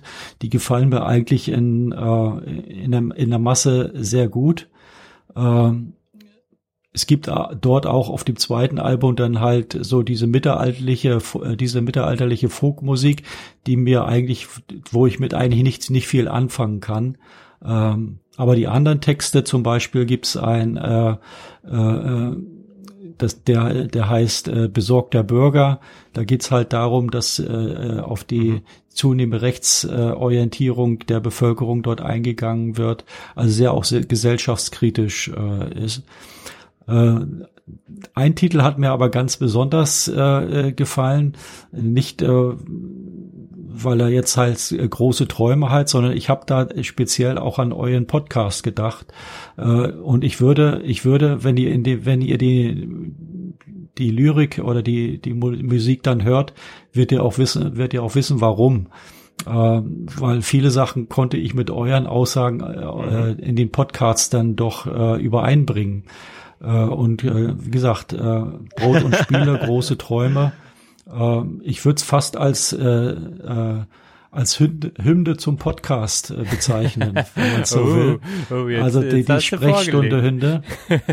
ja, also das, äh, weil viele Sachen, die äh, die da drinnen sind, die äh, habe ich in eurem Podcast auch schon gehört. Deswegen äh, schlage ich den diesen Titel vor. Ah ja. Okay, haben wir, haben wir auf der Playlist der Belanglosigkeit Ja. drauf. Sehr schön, hören wir uns mal an. Ähm, bin ich ja mal gespannt. Ich bin auch Ja. skeptisch, muss ich ehrlich sagen, äh, an sich, äh, das Genre. Aber ja, ähm, also das ist, das, da, dass äh, diese diese ja CD, mal äh, dieses Album höre ich auch sehr gerne, wenn ich laufe, Benedikt, Ah, äh, geil. weil weil das auch einige Titel drauf ich werde schon gar nicht mehr angesprochen, wenn es Genau. Ja, ums Ja, Laufen gut, dein Äh, Papa weiß halt schon, nee, dass ja. ich durchziehe und du nicht, Johann. Genau. ja, auf alle Fälle äh, sind da einige Titel drauf, die auch, sagen wir mal, äh, Motivieren. das, das, das motivieren, mal ein höheres Tempo anzuschlagen, sagen wir es mal so. Gut. Ja, ja, das Äh, brauche ich auch gerade. ja. Ich will ein bisschen pushen, den Pace. Das ist Äh, gut. Und dann als zweites würde ich gern äh, äh, Leonard Skinnert, äh, da gibt's einen Titel äh, Simple Man, wenn du den noch findest, Johann, auf der Mhm. auf die Playlist packen. Das ist so, äh, das Ja. ist so ein ein Motto von mir: Bleib ein einfacher, bleib ein einfacher Mann äh, äh, und übertreib's nicht mit vielen Sachen. Aber äh, schaue nach vorne und äh, das ist so auch mein Lebensmotto so ein bisschen mitgeblieben. Leonard Skinner, Simple Man. Ja, gern. Nehmen wir auf. Sehr Mhm. schön, habe ich drauf. Wunderbar. Danke dir. Ja, äh, Benedikt? einfach, das könnte jetzt schon das Schlusswort gewesen sein. Ich finde das alles, äh, deine Offenheit, deine Art, ich Ja, finde auf das sehr Fall. sympathisch. Ähm, also schon mal ein großes Danke ähm, hierfür und auch deine Ausführungen. Du bist ein geborener Pod Podcaster, kann man schon mal so sagen. äh, weil der Sound auch so gut ist über Discord, war das ja schon wie ein kleiner Podcast für mich jetzt beim Zuhören. Und ähm, kann ich schon mal so als Feedback geben. Und äh, ja, ich wusste ja, dass du kommst und dachte, okay, ähm, Gitarrenmusik ähm, muss jetzt auf jeden Fall drauf. Ich habe jetzt sehr Standard ähm, einfach einen Track von ACDC. Ich höre das einfach manchmal gerne. Ich weiß nicht, ob ihr das. Ich habe mich auch vorhin gefragt, ob ihr wie so ein Lied hattet ähm, in den vier Monaten oder irgendein Song, der immer lief bei euch. Ähm, aber ich hätte ACDC, glaube ich, gehört mit Have a Drink on Me. Und äh, das soll Ja, auch, äh, schön. das äh, soll auch äh, bedeuten, wenn wir uns das nächste Mal sehen, ähm, dann geht ähm, äh, auch das, das Bier auf mich äh, als Dankeschön. Da, genau. Na, das ist, ja, dann muss es aber bald sein. Ja, ja, ja, ja, ja, hast du recht. Mache ich drauf. Wunderbar. Ähm, ja, da muss ich jetzt noch überlegen. Oh Gott, oh Gott, okay. Mache ich mal tatsächlich einen Song drauf, den ich jetzt letztens wieder entdeckt habe. Passt nicht so in die Reihe rein, aber äh, ihr wisst ja, ich trete da gerne mal äh, aus. Und zwar von der Band Hoops, äh, H-O-O-P-S. Ähm, die haben ähm, ja, glaube ich, nur ein Album jemals gemacht und da den Song Suns Out. Der ist äh, ganz toll, ein bisschen Dream äh, Pop mäßig. Ähm, den tue ich noch drauf. Wunderbar. Ja, vielen Dank. Benedikt, mach du mal das Schlusswort. Ja, Es ist für mich so schwer. Ja, bei meinem Vater Danke zu sagen. ja, ich kann Ja. das total verstehen. Ähm, äh, also äh, ich fand es einfach tot, äh, mega spannend. Ich danke total für die Offenheit. Ich habe Respekt ähm, vor deiner Geschichte und auch ähm, so was du angerissen hast. Ich habe für mich gemerkt, ich hätte, ich würde, ich könnte jetzt noch Stunden weiterfragen und äh, es ist für mich quasi ein Abschied auf Zeit, denn ich würde mich freuen, wenn du mal wieder Lust hast, äh, bei uns vorbeizukommen und ich ich freue mich total für deine Offenheit und ich fand es jetzt total spannend, wer die Folge an viele meiner ähm, Freunde und Leute weiterschicken, ähm, da bin ich mir ganz sicher und ähm, ja, in acht Minuten geht das Spiel los, daher einfach vielen Dank und äh, hoffentlich bis bald.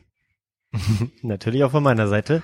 Ja. Danke Ja, fürs Zuhören. ich- Wenn, ja, Ich darf, genau, darf mich auch noch bedanken. Es war äh, so, wie ich es mir immer vorgestellt hatte, wie ihr den Podcast macht. Äh, macht weiter so. Äh, und äh, ich werde natürlich auch diese Folge hören, äh, ist mir schon klar. Äh, diesmal bin ich aber selber drin. Das ist auch mal Am was Anfang hört man Neues. auch immer seine Stimme noch gerne. Am ja. Anfang hört man seine Stimme gerne. gerne. ähm, ja. Und dann wünsche ich uns mal äh, als ganzes Schlusswort heute mal ein 3-1. Mal gucken, wie es tatsächlich Gute ausgeht. Idee. Ne? Oh ja, okay. Ja. Wir schauen mal. Ja. wenn wenn die Idee. Folge rauskommt, werdet ihr es schon wissen. Wir gucken Genau, auf, wir jetzt haben ja unsere Kick-Tipp-Runde. Ähm, ich habe mich hochgearbeitet, kann ich sagen. Ich habe ja, heute mal schon. geguckt. Wir sind jetzt Ja. gleich auf. Ich habe mich ja. ein bisschen Und hochgearbeitet. ich bin und ich bin tief gefallen, ja. Aber ist, noch ist ja nicht zu Ende. Genau. Sagen wir. Abgerechnet wird zum Schluss. Ne? Richtig. Genau. Wir Richtig. schneiden jetzt die drei Stunden. Vielen lieben Dank äh, für alles, dass es geklappt hat, auch für Benedikt, ähm, dass er sich darauf eingelassen hat. Ich fand's wichtig und cool, haben wir schon lange vorgestellt, dass wir die Folge mal machen. Dementsprechend bin ich umso froher, dass wir so ein schönes Ergebnis hatten. Denkt an die Verlosung, liebe Zuhörerinnen und Zuhörer, wenn ihr noch zuhört. Und dann hören wir uns in zwei Wochen wieder. Bis dahin. Bis dann. Okay, ciao. ciao, ciao.